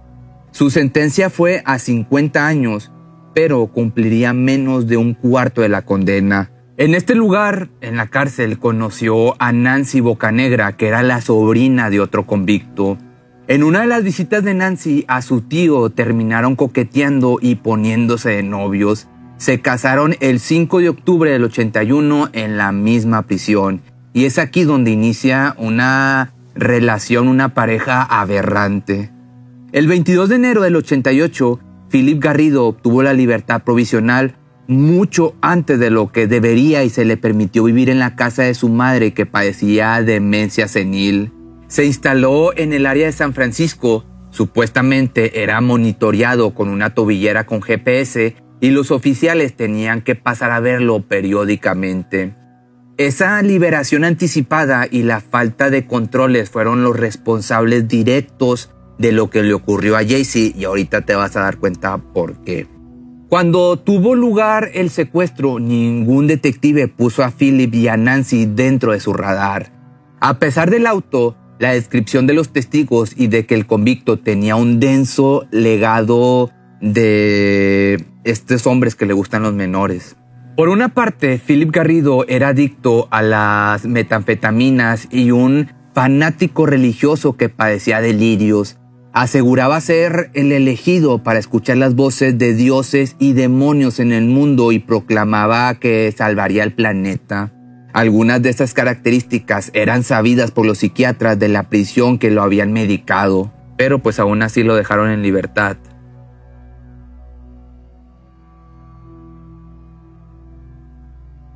Nancy también tenía evidentemente sus perversiones y solo quería satisfacer a su marido. Era su amante, aparte de su cómplice. Lo ayudaba a acercarse a las víctimas. Por ejemplo, iban a los parques donde Philip supuestamente tocaba la guitarra y Nancy simulaba filmarlo, pero lo que en realidad hacían era que grababan a los menores de la zona para que él se deleitara después. Según los psiquiatras que participaron de la investigación, JC habría sido un regalo de Nancy a su esposo. El día del robo fue ella quien mantuvo a la niña sometida en el piso del coche. El viaje en auto hasta la casa de Philip Garrido, que en ese momento tenía 40 años, en Antioch, a 240 kilómetros de ahí, duró casi tres horas. Cuando llegaron al lugar, Garrido la hizo bajar y caminar. Jaycee sintió el pasto bajo sus pies. Garrido le tiró una manta sobre la cabeza, esto para que nadie la viera, y una vez dentro fue obligada a quitarse la ropa.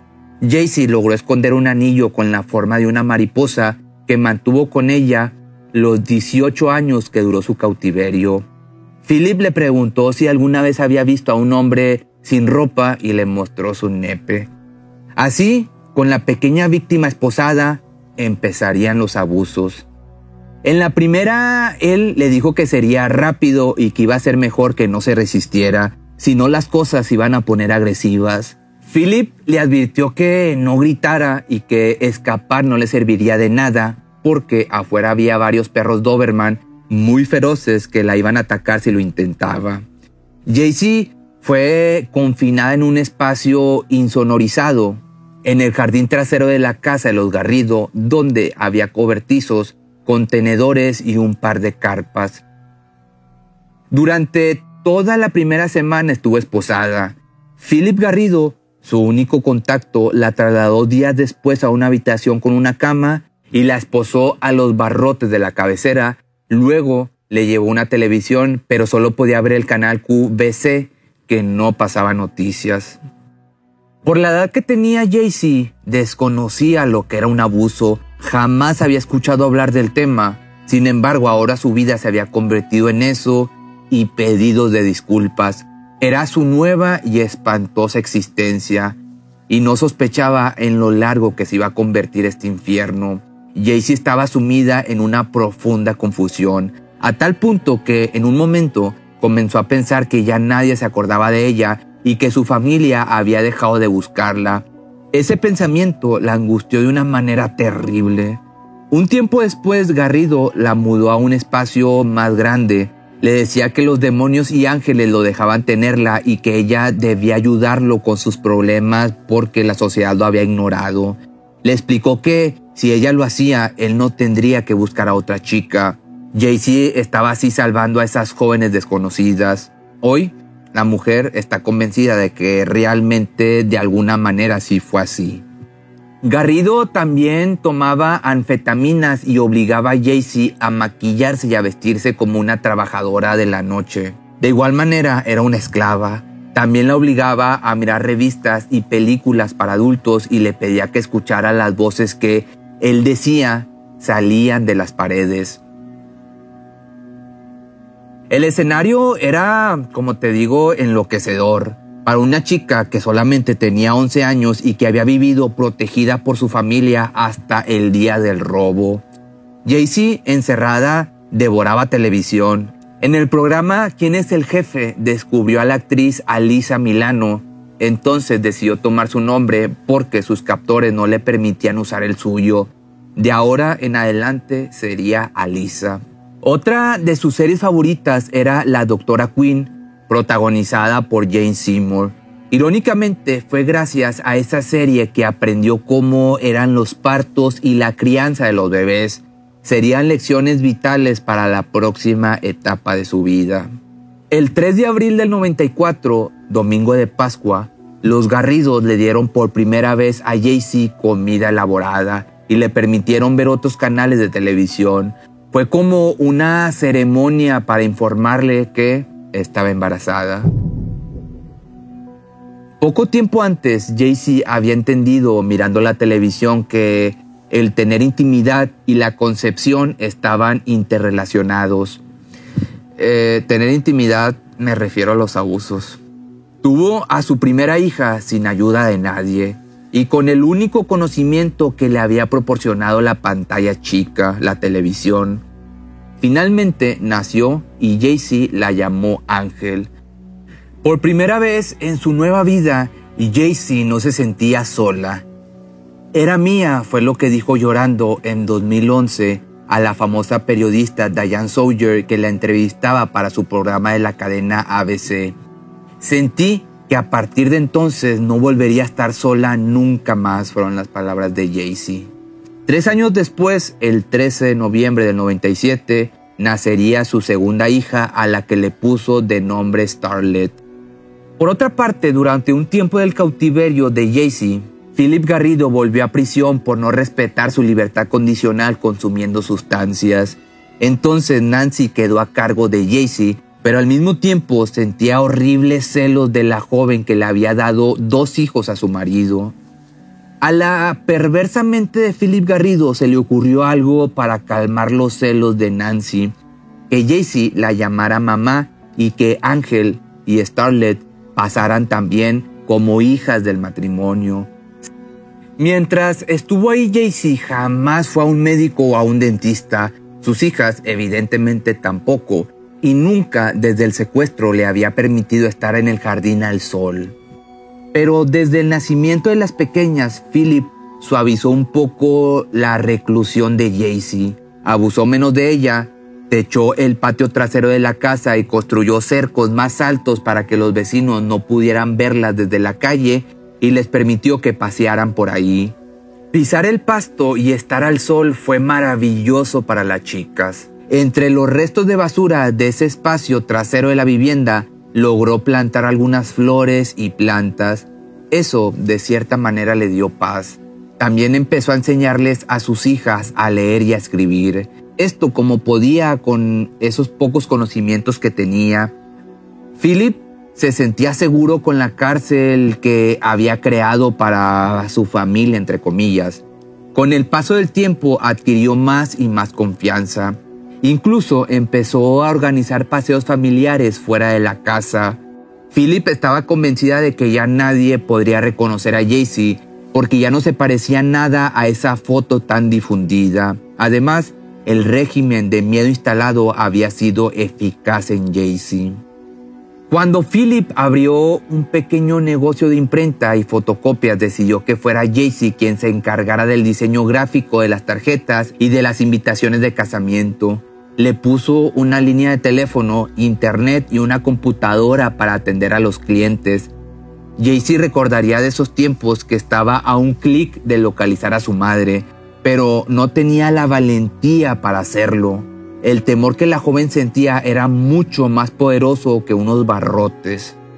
El lunes 24 de agosto del 2009, Philip Garrido, con sus hijas Ángel y Starlet, se dirigió al campus de la Universidad de California en Berkeley. Iban a repartir folletos con mensajes religiosos.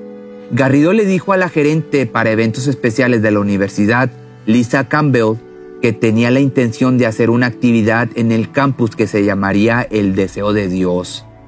Como su comportamiento parecía errático y las chicas demasiado sumisas y ariscas, Lisa decidió seguirle la corriente. Apuntó su nombre y le pidió que volviera al día siguiente a las 2 de la tarde.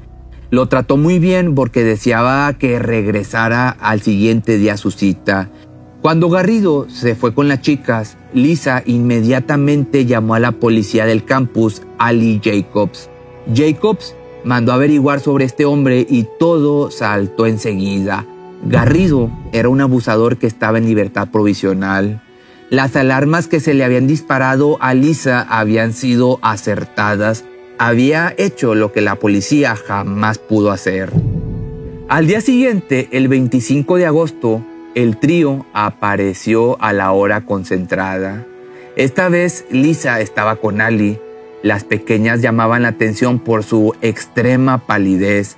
Era como si no hubiesen estado expuestas al sol jamás. La de 15 se paró de una manera muy peculiar con sus manos al frente y mirando hacia arriba.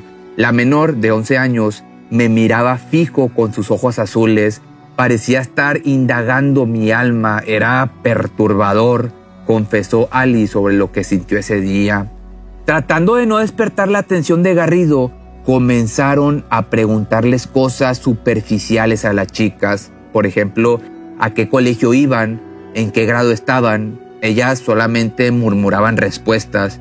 De hecho, una dijo que eran educadas en su casa. Cuando a la menor le preguntaron por un golpe que tenía sobre el ojo, ella respondió que era una marca de nacimiento. Las mujeres adultas se quedaron heladas. Garrido, mientras tanto, seguía con su plática con esa loquera que tenía. Le ofreció un libro que había escrito titulado La revelación sobre el origen de la esquizofrenia y, voluntariamente, dijo que 33 años atrás había sido un criminal, pero que ahora estaba trabajando para Dios. Ali Jacobs se quedó intranquila evidentemente y llamó al encargado de la libertad condicional de Garrido le contó que él se movía con dos menores de edad que aseguraban eran sus hijas. El oficial encargado de monitorearlo dijo que Garrido no tenía hijos. Y entonces aquí la pregunta que le surgió a Ali era quién estaba equivocado. La llamada de Ali Jacobs impulsó que se movieran con rapidez, que hiciera la policía lo que jamás había hecho. Entonces citaron a la comisaría al día siguiente, a Philip Garrido, que por su parte este hombre no se preocupó demasiado, sentía que tenía todo bajo control. Fue con Nancy, Jaycee, Ángel y Starlet. Los agentes le fueron preguntando sus nombres. Curiosamente, el mismo Garrido fue quien habló del robo de una menor. Los policías desconcertados empezaron a hablar con cada una de ellas. Cuando le tocó el turno de Jaycee, ella no manifestó como siempre llamarse Alisa, sino que dijo su verdadero nombre. Confundidos, los policías se lo volvieron a preguntar, pero ella no pudo repetirlo. Pidió papel y lápiz y escribió JC Dugard. A lo largo de los años, los agentes de control penitenciario habían visitado la casa de Garrido 60 veces, pero jamás la habían registrado. Tampoco habían mirado su jardín trasero, su cobertizo o las carpas que ahí tenía. A pesar de que en 2006 había existido una denuncia al 911 de unos vecinos que aseguraban haber visto chicas que no eran de la familia en ese jardín. De haber sido medianamente eficiente, los agentes habrían encontrado a Jaycee muchos años antes, pero lamentablemente esto no ocurrió. Fueron completamente ingenuos, por no decir inútiles, con un hombre que había demostrado ser un temible depredador. Su familia, a pesar de las fantasías de Jaycee que creía que habían dejado de buscarla, jamás bajaron los brazos. Hicieron ropa con su cara, imprimieron sellos de correo, grabaron cientos de cassettes con la canción preferida de la chica. Querían, de cierta manera, mantener el recuerdo vivo de Jaycee entre la gente para presionar a las autoridades a seguir buscándola. Terry de hecho juntaba dinero para pagar a investigadores privados y llegó a distribuir hasta un millón de carteles a lo largo del país. Desde que su hija desapareció vivía en permanente angustia y sobresaltada por el sonido del teléfono. Temía tanto recibir una mala noticia como las bromas crueles o las continuas decepciones que recibía. El miércoles 26 de agosto del 2009, todo cambió. Sonó el teléfono una vez más en su casa. Cuando escuchó la voz del otro lado de la línea, enojada le respondió que no era gracioso y que por favor dejara de hacer eso. Sin embargo, la voz de una mujer repitió, Mamá, soy yo, soy Jaycee. Para la madre, su hija estaba viva y ahora tenía dos nietas. Esto era un milagro. El reencuentro fue íntimo y muy cuidado en un hotel de San Francisco. Terry fue con Shayna, su hija menor, y con su hermana Tina. Jaycee acudió con sus dos hijas. Terry llevó un peine, quería repetir aquel ritual que se había quebrado en el año 91 cuando Jaycee tenía 11 años. Se abrazaron, se besaron y hablaron mucho. Empezar una nueva vida fue maravilloso, pero también fue una tarea en extremo difícil. Poco a poco, Jaycee empezó a construir nuevos cimientos para ella y sus hijas.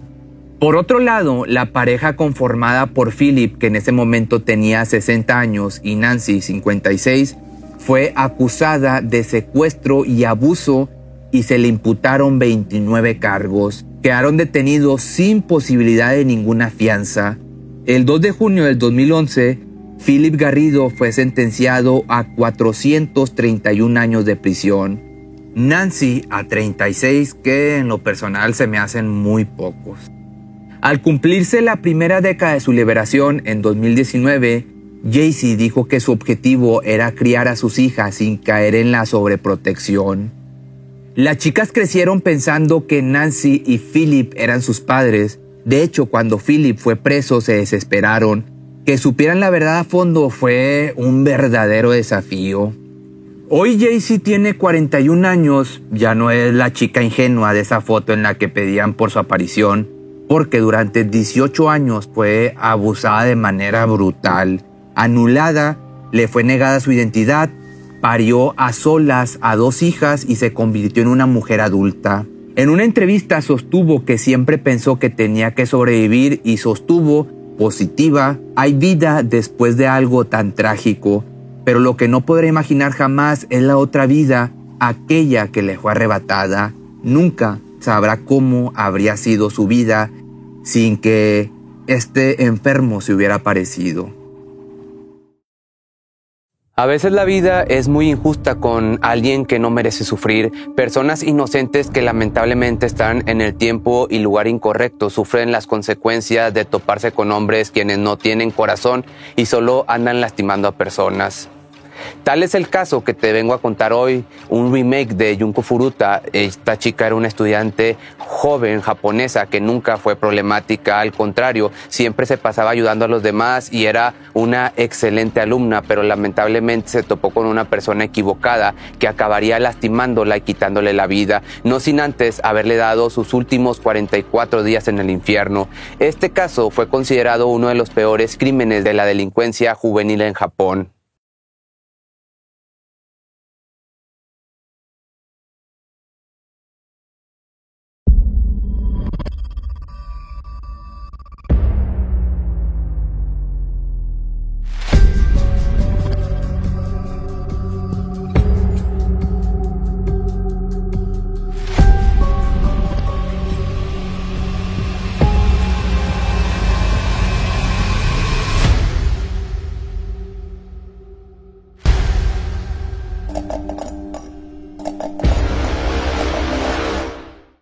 Furuta era una joven ejemplar. Nunca se metió en problemas ni molestaba a otras personas. Vivía en una familia funcional, eran sus padres, su hermano mayor y su hermano menor. Siempre se le inculcó el respeto por los demás y tenía una buena educación. Cuando era adolescente asistía a la escuela secundaria llamada Yasho Minami trabajaba medio tiempo en una fábrica de moldes de plástico. Ella realmente tenía muchos sueños, su futuro estaba totalmente planeado, era muy trabajadora y una de sus metas era ahorrar dinero para un gran viaje de graduación. Incluso ya tenía a la vista un trabajo para cuando se graduara de la secundaria. Los profesores y compañeros la admiraban y querían muchísimo por su forma de ser. Siempre se mantuvo con un promedio muy alto y era muy raro que faltara. Realmente era una persona fácil de admirar, pero todos esos sueños y esperanzas acabarían de pronto. Hiroshi Miyano, al ver la perfección de Furuta, sintió envidia por la vida tan tranquila que llevaba. El hecho de que no se divirtiera con alcohol o con como la mayoría lo hacía, ocasionó un resentimiento en él. Este hombre era el miembro más joven de la Yakuza. Esto es un grupo del crimen organizado, una de las mafias más famosas de Japón, pero al ser tan joven solo se dedicaba a trabajar en robos pequeños, extorsiones y...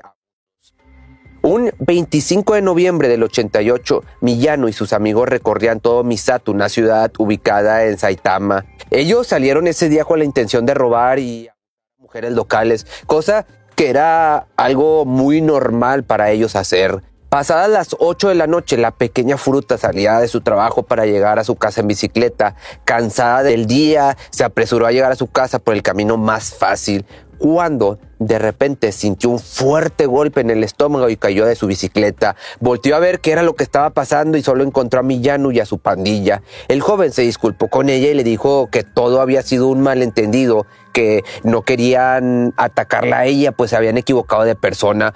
Furuta, un poco confundida, decidió pararse e irse en su bicicleta, pero Millano la paró en seco y le dijo que él podía llevarla a su casa porque ya era muy de noche y podría ser algo peligroso estar por esas calles. Ella rápidamente aceptó, pues confiaba en él, ya se conocían y tenía un poco de miedo seguir caminando por ahí sola y muy de noche. Entonces se subió al automóvil con ellos, pero a los 10 minutos empezó a notar que no iban a su casa, sino que cambiaron por completo de rumbo. Se cuenta que al empezar a cuestionar al grupo, le explicaron que en realidad eran parte de la Yakuza, a lo que ella empezó a asustarse, a llenarse de pavor y a gritar para poder salir del carro. Llegaron a un almacén en donde obligaron a Furuta a bajarse y meterse al lugar. Cuando estuvieron ahí, Millano la empezó a golpear y a abusar de ella, y mientras hacía eso, la amenazaba con quitarle la vida. Más tarde llegaron los demás amigos de Millano e igualmente empezaron a esta chica, pero en grupo. Ogura, uno de los principales del grupo, le ordenó que la mantuviera en cautiverio por un tiempo para poder abusar de ella, pues eran muy conocidos de mujeres en grupo y luego liberarlas. Y fue así como el comienzo de los 44 días en el infierno dieron inicio para esta chica, para Furuta.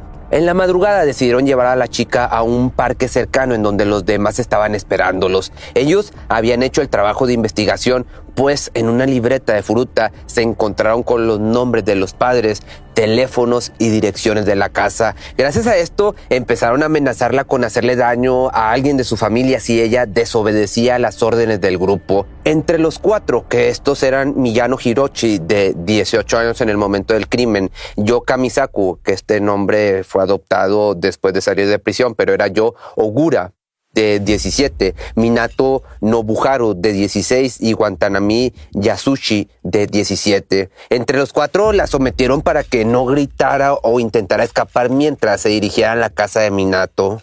Llegaron a su casa, los padres del joven no habían llegado, así que ellos aprovecharon para volver a de la chica. Con el tiempo que les quedaba, obligaron a Furuta a hablar con sus padres para que les dijera que no iba a volver porque se iba a quedar con unos amigos por algunos días. Esto era para que los padres no sospecharan de su ausencia y no se preocuparan. Ella solo se contuvo en aquel momento para no pedirles auxilio, pues estos criminales le comentaron que iban a terminar con la vida de sus padres si no decía lo que le habían ordenado. Cuando los padres de Minato le preguntaron quién era la chica, él solo dijo que era su novia y que se iba a quedar por un tiempo en la casa. Realmente sospecharon de él, sí, por la forma en la que Furuta actuaba, pero los padres no cuestionaron más. Ellos también le temían a su propio hijo porque sabían en qué estaba metido, en la mafia en la que estaba metido. El hermano era el que estaba un poco más consciente de lo que había sucedido o lo que estaba sucediendo y en ocasiones hasta era testigo, pero nunca hizo nada para evitarlo de igual forma por el temor que le tenía. Los padres de Minato salieron muy temprano de mañana rumbo a su trabajo, dejando la casa solo con su hijo y la joven secuestrada. Lo primero que hicieron fue recordarle las veces que la invitaron a salir y ella lo rechazaba por completo y mientras contaban sus anécdotas de rechazo la golpeaban y le decía que era un castigo que se merecía. Posteriormente le quitaron la ropa por completo y empezaron a tomarle fotografías y luego se fueron turnando para aprovechar de ella. Durante los 40 días estos abusadores hacían reuniones e invitaban a otros miembros de la Yakuza para que se aprovecharan en grupo. No había día en donde no la golpearan o incluso, como te digo, la. Se estima que más de 100 hombres participaron en esta tortura y en estos abusos y fue un total de 500 veces que lo hicieron. Hasta una ocasión llegaron a aprovecharse de ella más de 12 hombres en un día. Como todo esto era diario, ella permanecía sin ropa la mayor parte del tiempo. La forma de hacerla sufrir era como sacada de una película completamente de terror, pues le introducían todo tipo de objetos en sus partes íntimas y recto como botellas una barra de hierro y fuego pirotécnico encendido, casi siempre era obligada a enfrente de los hombres que iban a visitarla como si fuera un espectáculo, pues también la ponían a bailar y cantar enfrente de todos mientras bebían y se emborrachaban. Esperaban su turno para parte ella. Todo esto casi siempre muy indignante, era fotografiado, lo que al final sirvió de mucho como evidencia. Pero de igual forma, cuando la chica estaba cansada y con hambre, le daban de comer cucarachas y lo obligaban a beber su propia orina. Cada día se las ingeniaban para un nuevo método de hacerla sufrir. Con palos de golf y de bambú empezaron a golpearla, la tomaban del pelo para estrellar su cara repetidamente contra el piso de cemento. En otra ocasión le amputaron el pezón izquierdo ya que quería perforarle los pezones con agujas de coser. Habían días en donde su única tortura era ser amarrada de los pies y las manos y luego se dejaban caer sobre su abdomen. Esta forma de hacerla sufrir duraba muchas horas por lo que le ocasionó pérdida en el control de su vejiga y se orinaba encima, causando el enojo de los de la mafia que nuevamente a causa de esto la golpeaban. En algún punto de este infierno ya empezaron a darle de comer cosas normales, pero ella por los golpes ya no podía digerir nada y terminaba vomitando, lo que hacía que la volvieran a castigar y la hicieran sufrir más por eso. Un día después de soportar todo, quiso llamar a la policía, pero rápidamente la detuvieron y la castigaron quemándole con cigarrillos y mecheros. Ya no tenía para ese momento muchas fuerzas, pues por su desnutrición y golpiza de cada día muy apenas podía levantarse para ir al baño. Continuando de igual forma con la manera de hacerla sufrir, también le arrancaron las uñas una por una y luego le rompieron los huesos del brazo a pisotones. La colgaron del techo y la usaron como bolsa de boxeo. Hubo días en donde la metían a un congelador por horas y en otras ocasiones le prendían fuego en sus extremidades, tronco y cabeza. Esta forma de tortura fue una de las que más duró y al terminar de quitarle el fuego empezó a convulsionar. Los abusadores solo por su parte se reían y le decían que era una completa exagerada. Una de las principales atracciones eran sus partes íntimas, como ya te podrás imaginar, pues le introducían muchas cosas filosas como tijeras, pinchos para pollos rostizados. Esto evidentemente hizo que le desgarrara su parte íntima por completo y aún así quedó embarazada a pesar del daño en su útero. Hasta que un día los padres de Minato informaron a la policía que tenían a una niña secuestrada, así que rápidamente las autoridades se acercaron a la casa. Al llegar, Minato les abrió y los invitó a pasar, pero cuando recibieron la invitación les fue suficiente para descartar alguna posibilidad de que había alguien ahí en contra de su voluntad, que si no hubiera sido por la negligencia de los policías, Furuta solo habría estado encerrada 16 días y quizás esta historia hubiera tenido un final distinto, pero no nos adelantemos, ahorita te cuento el final. Los intentos por escapar de la casa le habían traído más problemas y más formas de hacerla sufrir. Ella ya no rogaba por su libertad, ahora todo lo que quería era morir pero ellos solo le decían lo exagerada que era y de castigo la obligaban a dormir en el balcón en el frío del invierno. Con el tiempo hubo algunas personas que perdieron pues el deseo por abusar de ella, el deseo hacia la chica, pues al ser golpeada brutalmente le deformaron toda su cara y empezó a emitir un olor putrefacto.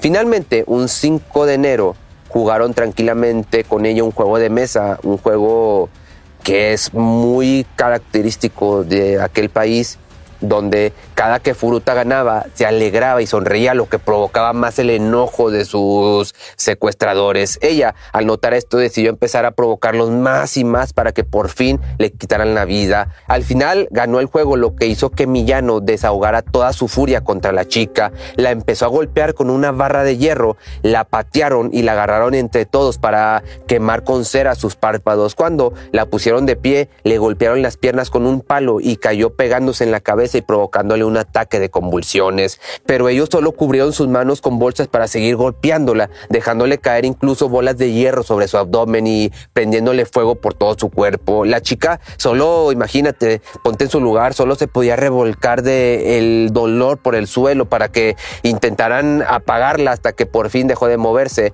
perdiendo la vida en aquel momento. Al darse cuenta que ya estaba sin vida, los chicos entraron en pánico por pensar que podrían ser encarcelados, así que rápidamente envolvieron su cuerpo y lo metieron en una bolsa de viaje, lo pusieron en un bote de basura y llevaron a una fábrica abandonada en Koto. El 23 de enero, Hiroshi Miyano y Ogura fueron arrestados por otras acusaciones de abusar de varias mujeres. Al separarlos, Miyano pensó que Ogura había confesado el crimen de Furuta, así que él decide decirle dónde estaba el cuerpo de la joven inocente.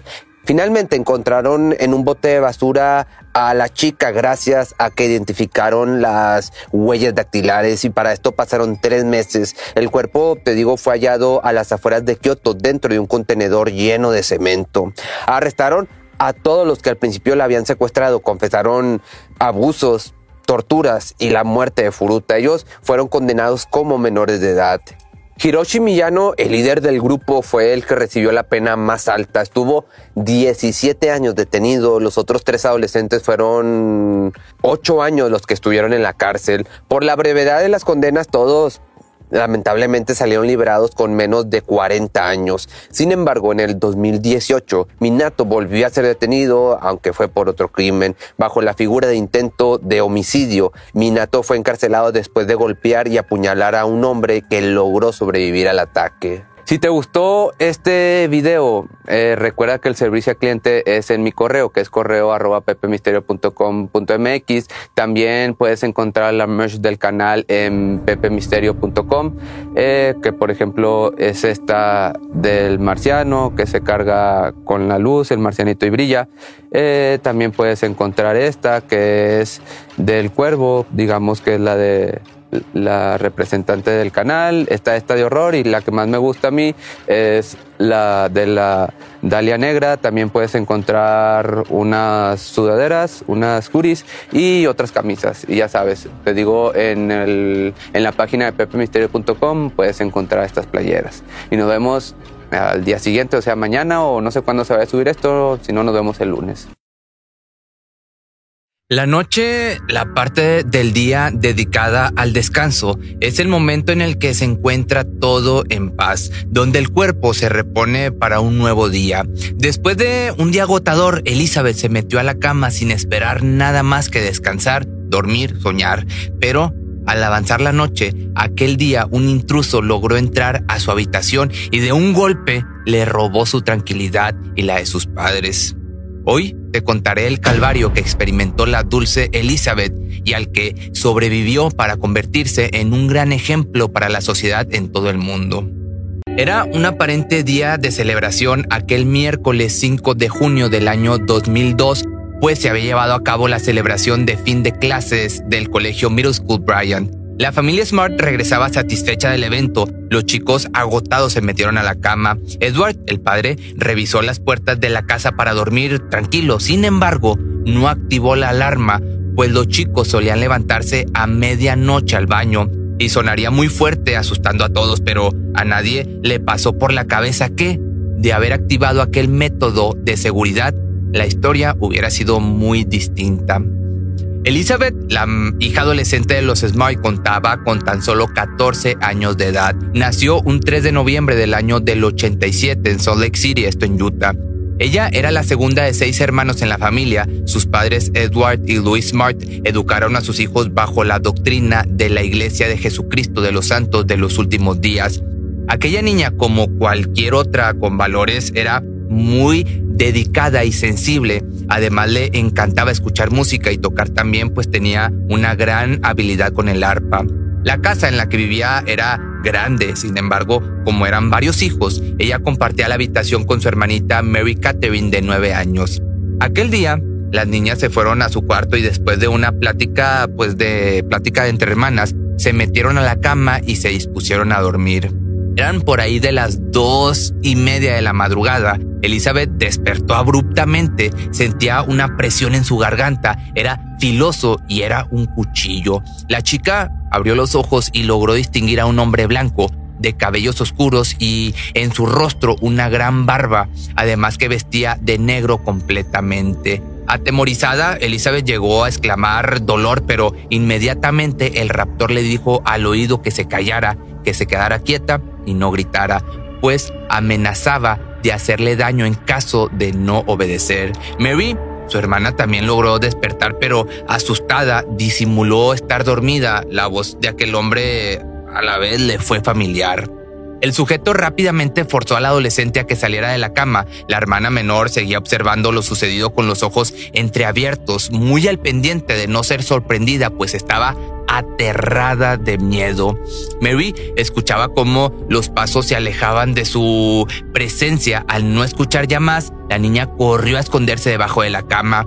Ahí esperó alrededor de unas dos horas, pues el impacto de los hechos la tenía en shock. Además, le pasaba por la cabeza que aquel hombre podría regresar por ella también. Entonces, la menor finalmente reaccionó y corrió al cuarto de sus padres para avisar lo que había pasado. Pero para eso se asume que el raptor ya contaba con mucha ventaja. La niña dijo a sus padres que un hombre barbudo se había llevado a su hermana mayor. El padre, pues entre que estaba dormido y así despierto, no comprendía, pues aquello, te digo, lo tomó de sorpresa incluso. Pensaron que la pequeña había tenido una pesadilla. Al ver a Mary tan asustada, Edward corrió a la habitación de las niñas y ahí se le bajó la sangre al piso pues Elizabeth no estaba. Era verdad lo que Mary decía. Buscó en las demás habitaciones de la casa, incluso en la parte de abajo, pero no había rastro de su pequeña. Cuando estaba en la primera planta, logró observar que el mosquitero de la ventana estaba dañado y en ese punto terminó de despertar y entender que su hija no estaba más. La habían secuestrado. Ansioso por no perder más tiempo, llamó al 911, ya para ese momento eran las 4 de la mañana al paso de las horas, la policía alertaba de la desaparición de Elizabeth. La noticia comenzaba a circular por la televisión y la radio. Adicional, la familia comenzó a difundir una recompensa por unos 250 mil dólares y 10 mil más a quien pudiera informar del paradero de la joven. A esta causa se sumó un grupo de voluntarios, alrededor de 700 personas más 25 policías e integrantes del FBI encabezaban esta búsqueda. Las autoridades comenzaron a recibir muchas pistas, tenían llamadas una tras otra, desgraciadamente no eran relevantes ni se acercaban a dar con Elizabeth. En la cabeza de los esposos Smith no cabía una explicación para lo que le había sucedido a un miembro de su familia. Estas personas eran muy compasivas y solían sucumbir a la ayuda de los más necesitados. Sin embargo, con la confianza de sus acciones de hacer el bien, no se imaginaron que algún día llegara a su vida, como se dice, un lobo con piel de cordero. Definitivamente, hay pasos que mirando hacia atrás no quisiéramos haber dado Justo me refiero a lo que le sucedió a la matriarca de esta familia y ahí te va el por qué digo esto. Era una tarde de otoño del año 2001. Luis paseaba junto a su hija Elizabeth en el centro de la ciudad. De pronto en su camino se cruzó un hombre pidiendo limosna. Aquella mujer compasiva se vio conmovida por la pobreza de este sujeto. La señora Smith se acercó al pordiosero y platicó con él pues un momento. Él le dijo que su nombre era Emanuel él parecía limpio y su rostro estaba bien afeitado. La mujer a la vez sintió pena y le dio un billete de 5 dólares. Ella le propuso un trabajo para ganarse pues un dinerito extra, a lo que el sujeto le contestó que por supuesto. Luis le contó que necesitaba reparar el techo de su casa. Emanuel aceptó y quedaron que haría el trabajo en el mes de noviembre. De esta manera fue que aquel vagabundo logró colarse a la casa de los Smart pasando largo tiempo arreglando el techo, pero con la confianza de siempre, nadie se dio cuenta de lo que tramaba aquel hombre hacer con la segunda hija de la familia. Lo que venía era algo opuesto a todo lo bueno que aquella familia hacía por la comunidad.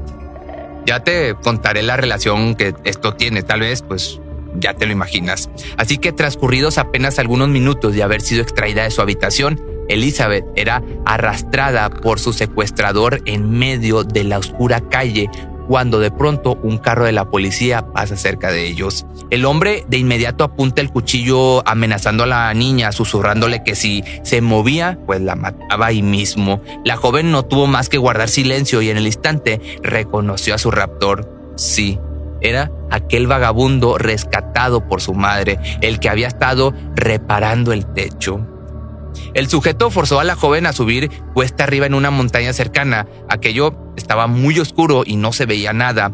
Después de haber caminado un largo tramo, llegaron a un campamento improvisado en medio de muchos árboles grandes. En el lugar los esperaba Wanda Barcy, nada más y nada menos que la pareja de este hombre, quien creían se llamaba Emanuel. La realidad es que su nombre era Brian David Mitchell. El demente sujeto se autoproclamaba como predicador de la palabra de Dios y se hacía llamar Isaías.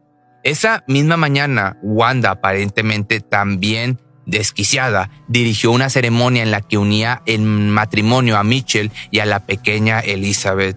Con esto te das cuenta que pues, estaban bien tostados. Lo que seguía, pero era todavía peor de todo lo que había venido para esta pequeña niña, pues el hombre le había dicho que era momento de consumar el compromiso. La adolescente no sabía a lo que estas palabras se referían. Elizabeth ya parecía vivir en otra realidad, muy distinta a su vida de hace apenas un día, a menos de cinco kilómetros de su comunidad, ella logró escuchar voces de personas que la buscaban que por otro lado Mitchell, supuestamente iluminado por revelaciones divinas, expresaba su deseo de tener 350 esposas. Entonces, pues sí, comenzó a forzarla a tener intimidad.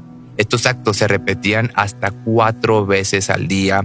Luego la encadenaban a los árboles. Ahí pasaba hambre y frío. Estas personas le daban basura para comer y en otras ocasiones la emborrachaban y la obligaban a ver contenido para adultos y esto último pues era algo a diario. Elizabeth comenzaba a perder la razón, el miedo que le producía aquel hombre con la constante amenaza de si se le ocurría escapar o pedir ayuda pues le quitaría la vida. Mitchell, pues te digo, abusaba de la pequeña en una carpa a la que la pareja llamaba el altar de Emanuel.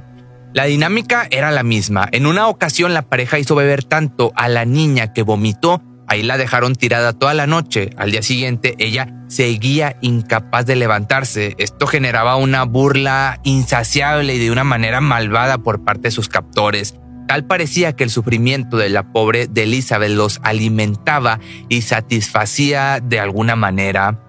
Al cabo de tres meses, en septiembre del año 2002, los tres abordaron un autobús en camino a California. Se dirigían a la ciudad de San Diego. Estando ahí, se movían constantemente entre campamentos y albergues para gente sin recursos que solían comer en estos mismos lugares para necesitados.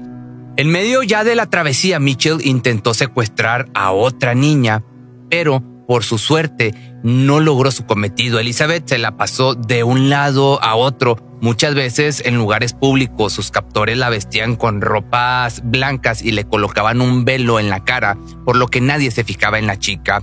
De la misma manera, ella nunca se atrevió a pedir ayuda, pues como te decía, estaba horrorizada por Mitchell y sus amenazas de muerte.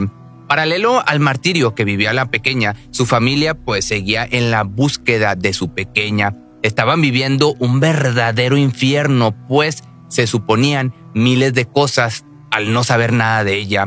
El 14 de junio la policía arrestó al primer sospechoso en el caso, Richard Ritchie, de 48 años. Este delincuente que estaba en libertad bajo palabra había trabajado en la casa de los Smart, les había robado joyas y dinero y había hecho lo mismo en otras casas del barrio. Richie aseguró, sin embargo, no saber nada del adolescente y no le creyeron. Luego, el 24 de julio del año 2002, la policía fue llamada a la casa de la hermana de Louis Smart. La pequeña Olivia Wright, de 15 años, se despertó luego de escuchar ruidos. Ella vio a un hombre que intentaba cortar el mosquitero de su ventana. La niña reaccionó de inmediato y el sujeto salió corriendo. El temor de los vecinos de este lugar se hizo muy presente, pues temían por su seguridad y la de sus hijos. Sin embargo, lo que nadie se imaginaba era que Mitchell decidió repetir la operación de secuestro nocturno porque había escuchado a Elizabeth hablar de su prima y amiga más cercana.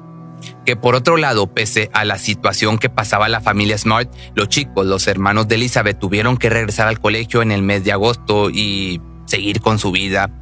Pero ese mismo mes, el día 30, el sospechoso Richie sufrió una embolia y falleció. A pesar de esto, la policía seguía pensando que él podría ser el culpable. Después, en octubre, la familia desesperada presionó tanto que llegaron hasta el presidente Bush. Este personaje impulsó para que se implementaran sistemas de alertas por desaparición de menores, que por otro lado, te digo, pues parecía ya ir todo en bajada. La familia no sabía nada de Elizabeth. El sospechoso principal había muerto y la rutina diaria reducía el sufrimiento para convertirlo en resignación. Y en este punto, después de cuatro meses, el terror por el que había pasado Mary ya había nublado su memoria y se disipaba. La menor de las hermanas entonces comenzó a recordar aquella noche y aquella voz, que claro, esa voz era la del mendigo que arregló el techo antes de las fechas decembrinas. La niña dijo a sus padres todos los detalles y estos llenos de cierta esperanza, acudieron a la policía y ahí mismo se hizo un retrato hablado del sospechoso. Pero no tendrían tanto éxito para encontrarla, además no sabían su nombre real, que para entonces Mitchell ya se había trasladado a otra ciudad junto con Wanda y Elizabeth. Por otra parte, en medio de la zozobra por encontrar a Elizabeth, sus padres recuerdan su cumpleaños número 15. La familia se encontraba pues desesperada por encontrarla. Ya habían pasado cinco meses sin escuchar su voz, sin verla sonreír o incluso sin tocar su arpa. El dolor era ya desgarrador y en enero del 2003, Mary y sus cuatro hermanos acudieron a una entrevista de televisión presentada por Jane Clayson, titular del programa 48 horas de investigación de la CBS. Los Smart sabían que debían ampliar sus opciones para dar con su hija, entonces, el 3 de febrero, la familia decide publicar el retrato hablado de este sujeto, al cual creían para ese momento que se llamaba Emanuel. El anuncio lo lleva directamente a la atención del programa America's Most Wanted, que conducía John Walsh. Este hombre había vivido en carne propia la pérdida de su hijo Adam tras resultar mal su secuestro, que por cierto este video ya te lo hice, ya lo puedes encontrar en Facebook y en YouTube. Échate ahí un clavado. Pero regresando, Recién realizada esta transmisión del programa donde se mostraba la cara del sospechoso, el teléfono comenzó a sonar. Los hijastros de Mitchell lo identificaron e inmediatamente revelaron su nombre. Era Brian David Mitchell. Las esperanzas de encontrarlo se volvieron gigantes, pues ahora todo el país conocía su cara y su nombre. Que simultáneamente la pareja psicópata ya estaba en planes de mudarse a Boston o a Nueva York. La joven intercede comentándoles que Dios querría que volvieran a su ciudad natal, esto en Salt Lake City, y como si se tratase de un milagro, la pareja estuvo de acuerdo con la joven y deciden regresar pidiendo ride. Ya, una vez en el estado de Utah, específicamente en Sandy, dos parejas de lugareños ubican a estos criminales con la adolescente. Ellos cargaban bolsas de dormir, traían pelucas puestas y además las mujeres usaban unos velos sucios. La primera pareja, Nancy y Rudy Montoya, Fans de este programa de televisión apenas vieron a Michelle y se comunicaron de inmediato al 911. Ese programa, como te decía en aquel video, era bastante visto, tenía más de 10 millones de espectadores. Además, el caso de Elizabeth se había extendido a dos capítulos. La buena nueva, gracias a este programa, llegaba el 12 de marzo del 2003 a la una de la tarde. Los policías salvan a Elizabeth de las manos de su raptor y la menor pues está viva, ese día fue llevada a una unidad de policía directo a la comisaría de su barrio en Salt Lake City, donde su familia estaba ansiosa y esperándola. La justicia, que por otro lado, pues sí tardaría un poco en llegar, pero lo importante era que la niña ahora estaría a salvo. Para ya el 16 de noviembre del año 2009, ya habían pasado varios años, luego de una serie aparte de exámenes para evaluar la salud mental de los acusados, y definir si eran o no aptos para ser juzgados, Wanda Bercy llegó a un acuerdo para declararse culpable por colaborar en el secuestro de Elizabeth Mark y pidiendo públicamente perdón a la familia, que para mayo del año 2010 el juez dictó su sentencia de no menos de 15 años de prisión. Que por el otro lado Mitchell fue juzgado por los cargos de secuestro y reiterados asaltos pues de abusos y el hombre además fue diagnosticado con desórdenes de la personalidad, ya que era antisocial y narcisista. El Emanuel, como se hacía llamar, desde joven presentaba una actitud problemática. Sus padres lo enviaron a vivir con su abuela. Su primer matrimonio sucedió a los 19 años, donde tuvo a sus dos primeros hijos. En el 81 se casó por segunda vez con una mujer que tenía tres hijas. El hombre hablaba siempre de Satanás, incluso abusaba de sus hijastras y terminó por separarse después de que la esposa se diera cuenta de lo que pasaba. Enseguida su tercer matrimonio llegaba con Wanda, que era divorciada y con seis hijos. Ese matrimonio, pues ya sabes, era una total locura. En los noventas, el hombre que desde sus inicios era mormón rompió con la iglesia y anunciaba supuestas visiones apocalípticas. Wanda se hacía llamar adoratriz de Dios y lo seguía como una discípula. Luego, pues se les ocurrió el secuestro y lo que sigue ya te lo sabes. Elizabeth al momento del juicio se encontraba en una misión mormona en París. Volvió de visita a su ciudad natal. Ella quería dar su declaración de lo sucedido aquellos nueve meses, esos nueve meses más horribles de toda su vida. La mujer detalló los abusos y las condiciones inhumanas a las que se vio obligada a vivir. Contó además que una vez estuvo a punto de ser rescatada en una librería por un detective pero reconoció que tuvo tanto miedo que no pudo pedirle ayuda. También Wanda testificó contra Michelle, dijo que él manifestaba el deseo de secuestrar mujeres jóvenes y relató cómo preparó el campamento para recibir a Elizabeth aquel día.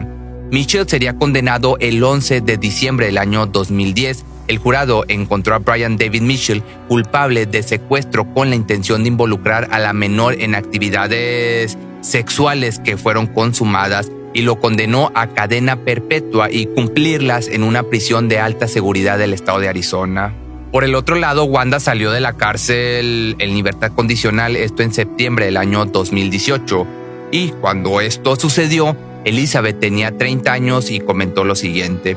Creo sinceramente que es una amenaza. Se trata de una mujer que tenía seis niños y aún así conspiró para secuestrar a una niña de 14 años y no solo se sentó al lado de ella mientras estaba siendo abusada. También animó a su marido a que continuara violándome. Se sentaba junto a mí mientras él me estaba violando y un lado de su cuerpo tocaba el mío, así que no había ningún secreto. Ella sabía lo que estaba pasando, era retorcida, malvada.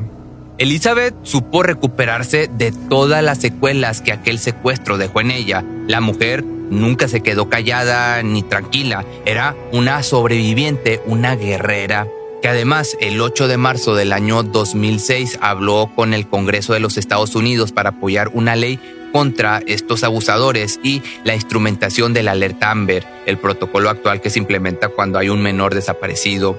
Aparte, en el 2011 creó una fundación llamada Elizabeth Smart para combatir los abusos, la violencia sexual. Su ayuda siempre fue brindar el apoyo psicológico post el abuso. Que a la par, en el año 2003, publicó su libro Mi Historia, donde relata sus memorias. También hubo películas, documentales y más libros basados en su impresionante historia y en cómo se convirtió en una guerrera. En la actualidad está decidida a hacer valer su experiencia para que ayude a toda mujer que haya pasado por cualquier tipo de abuso y de esta manera aprender a amarse y valorarse sobre todas las cosas después de la tormenta. Y así de esta manera cerramos con un rayo de luz después de la tempestad este especial de crimen de la vida real. Si eres nuevo en este canal, te sugiero que te suscribas. Hago videos casi todas las semanas sobre crímenes que pueden ser de niños, como en este video, o de música, incluso cosas relacionadas, cosas turbias relacionadas a la religión. Si te gustó este video, no olvides seguirme en mis redes sociales y recuerda que me puedes escuchar en Spotify y que tengo mi canal secundario que es Pepe Misterio Choice, donde subo videos parecidos a estos, pero un poco más concisos, más recientes y pues más chidos. ¿Te preocupas por tu familia? Entonces, ¿por qué darles solo huevos ordinarios cuando pueden disfrutar de lo mejor? Eggland's Best, los únicos huevos con ese delicioso sabor fresco de granja, además de la mejor nutrición como 6 veces más vitamina D, 10 veces más vitamina E y 25% menos de grasa saturada que los huevos regulares, además de muchos otros nutrientes importantes. Así que, dales los mejores huevos. Eggland's Best, mejor sabor, mejor nutrición, mejores huevos. Cuando el tráfico te sube la presión, nada mejor que una buena canción. Cuando las noticias ocupen tu atención, enfócate en lo que te alegra el corazón. Y cuando te sientas mal, un buen médico te ayuda a sanar. Sabemos que mantener tu salud es tu prioridad, también es la nuestra en Kaiser Permanente, donde trabajamos juntos para cuidar de todo lo que tú eres. Kaiser Permanente, para todo lo que tú eres. Kaiser Foundation Health Plan of the Mid-Atlantic Stay Inc. 2101 East Jefferson Street, Rockville, Maryland 20852. Atención a todos los amantes del terror. ¿Están listos para sumergirse en las profundidades del misterio?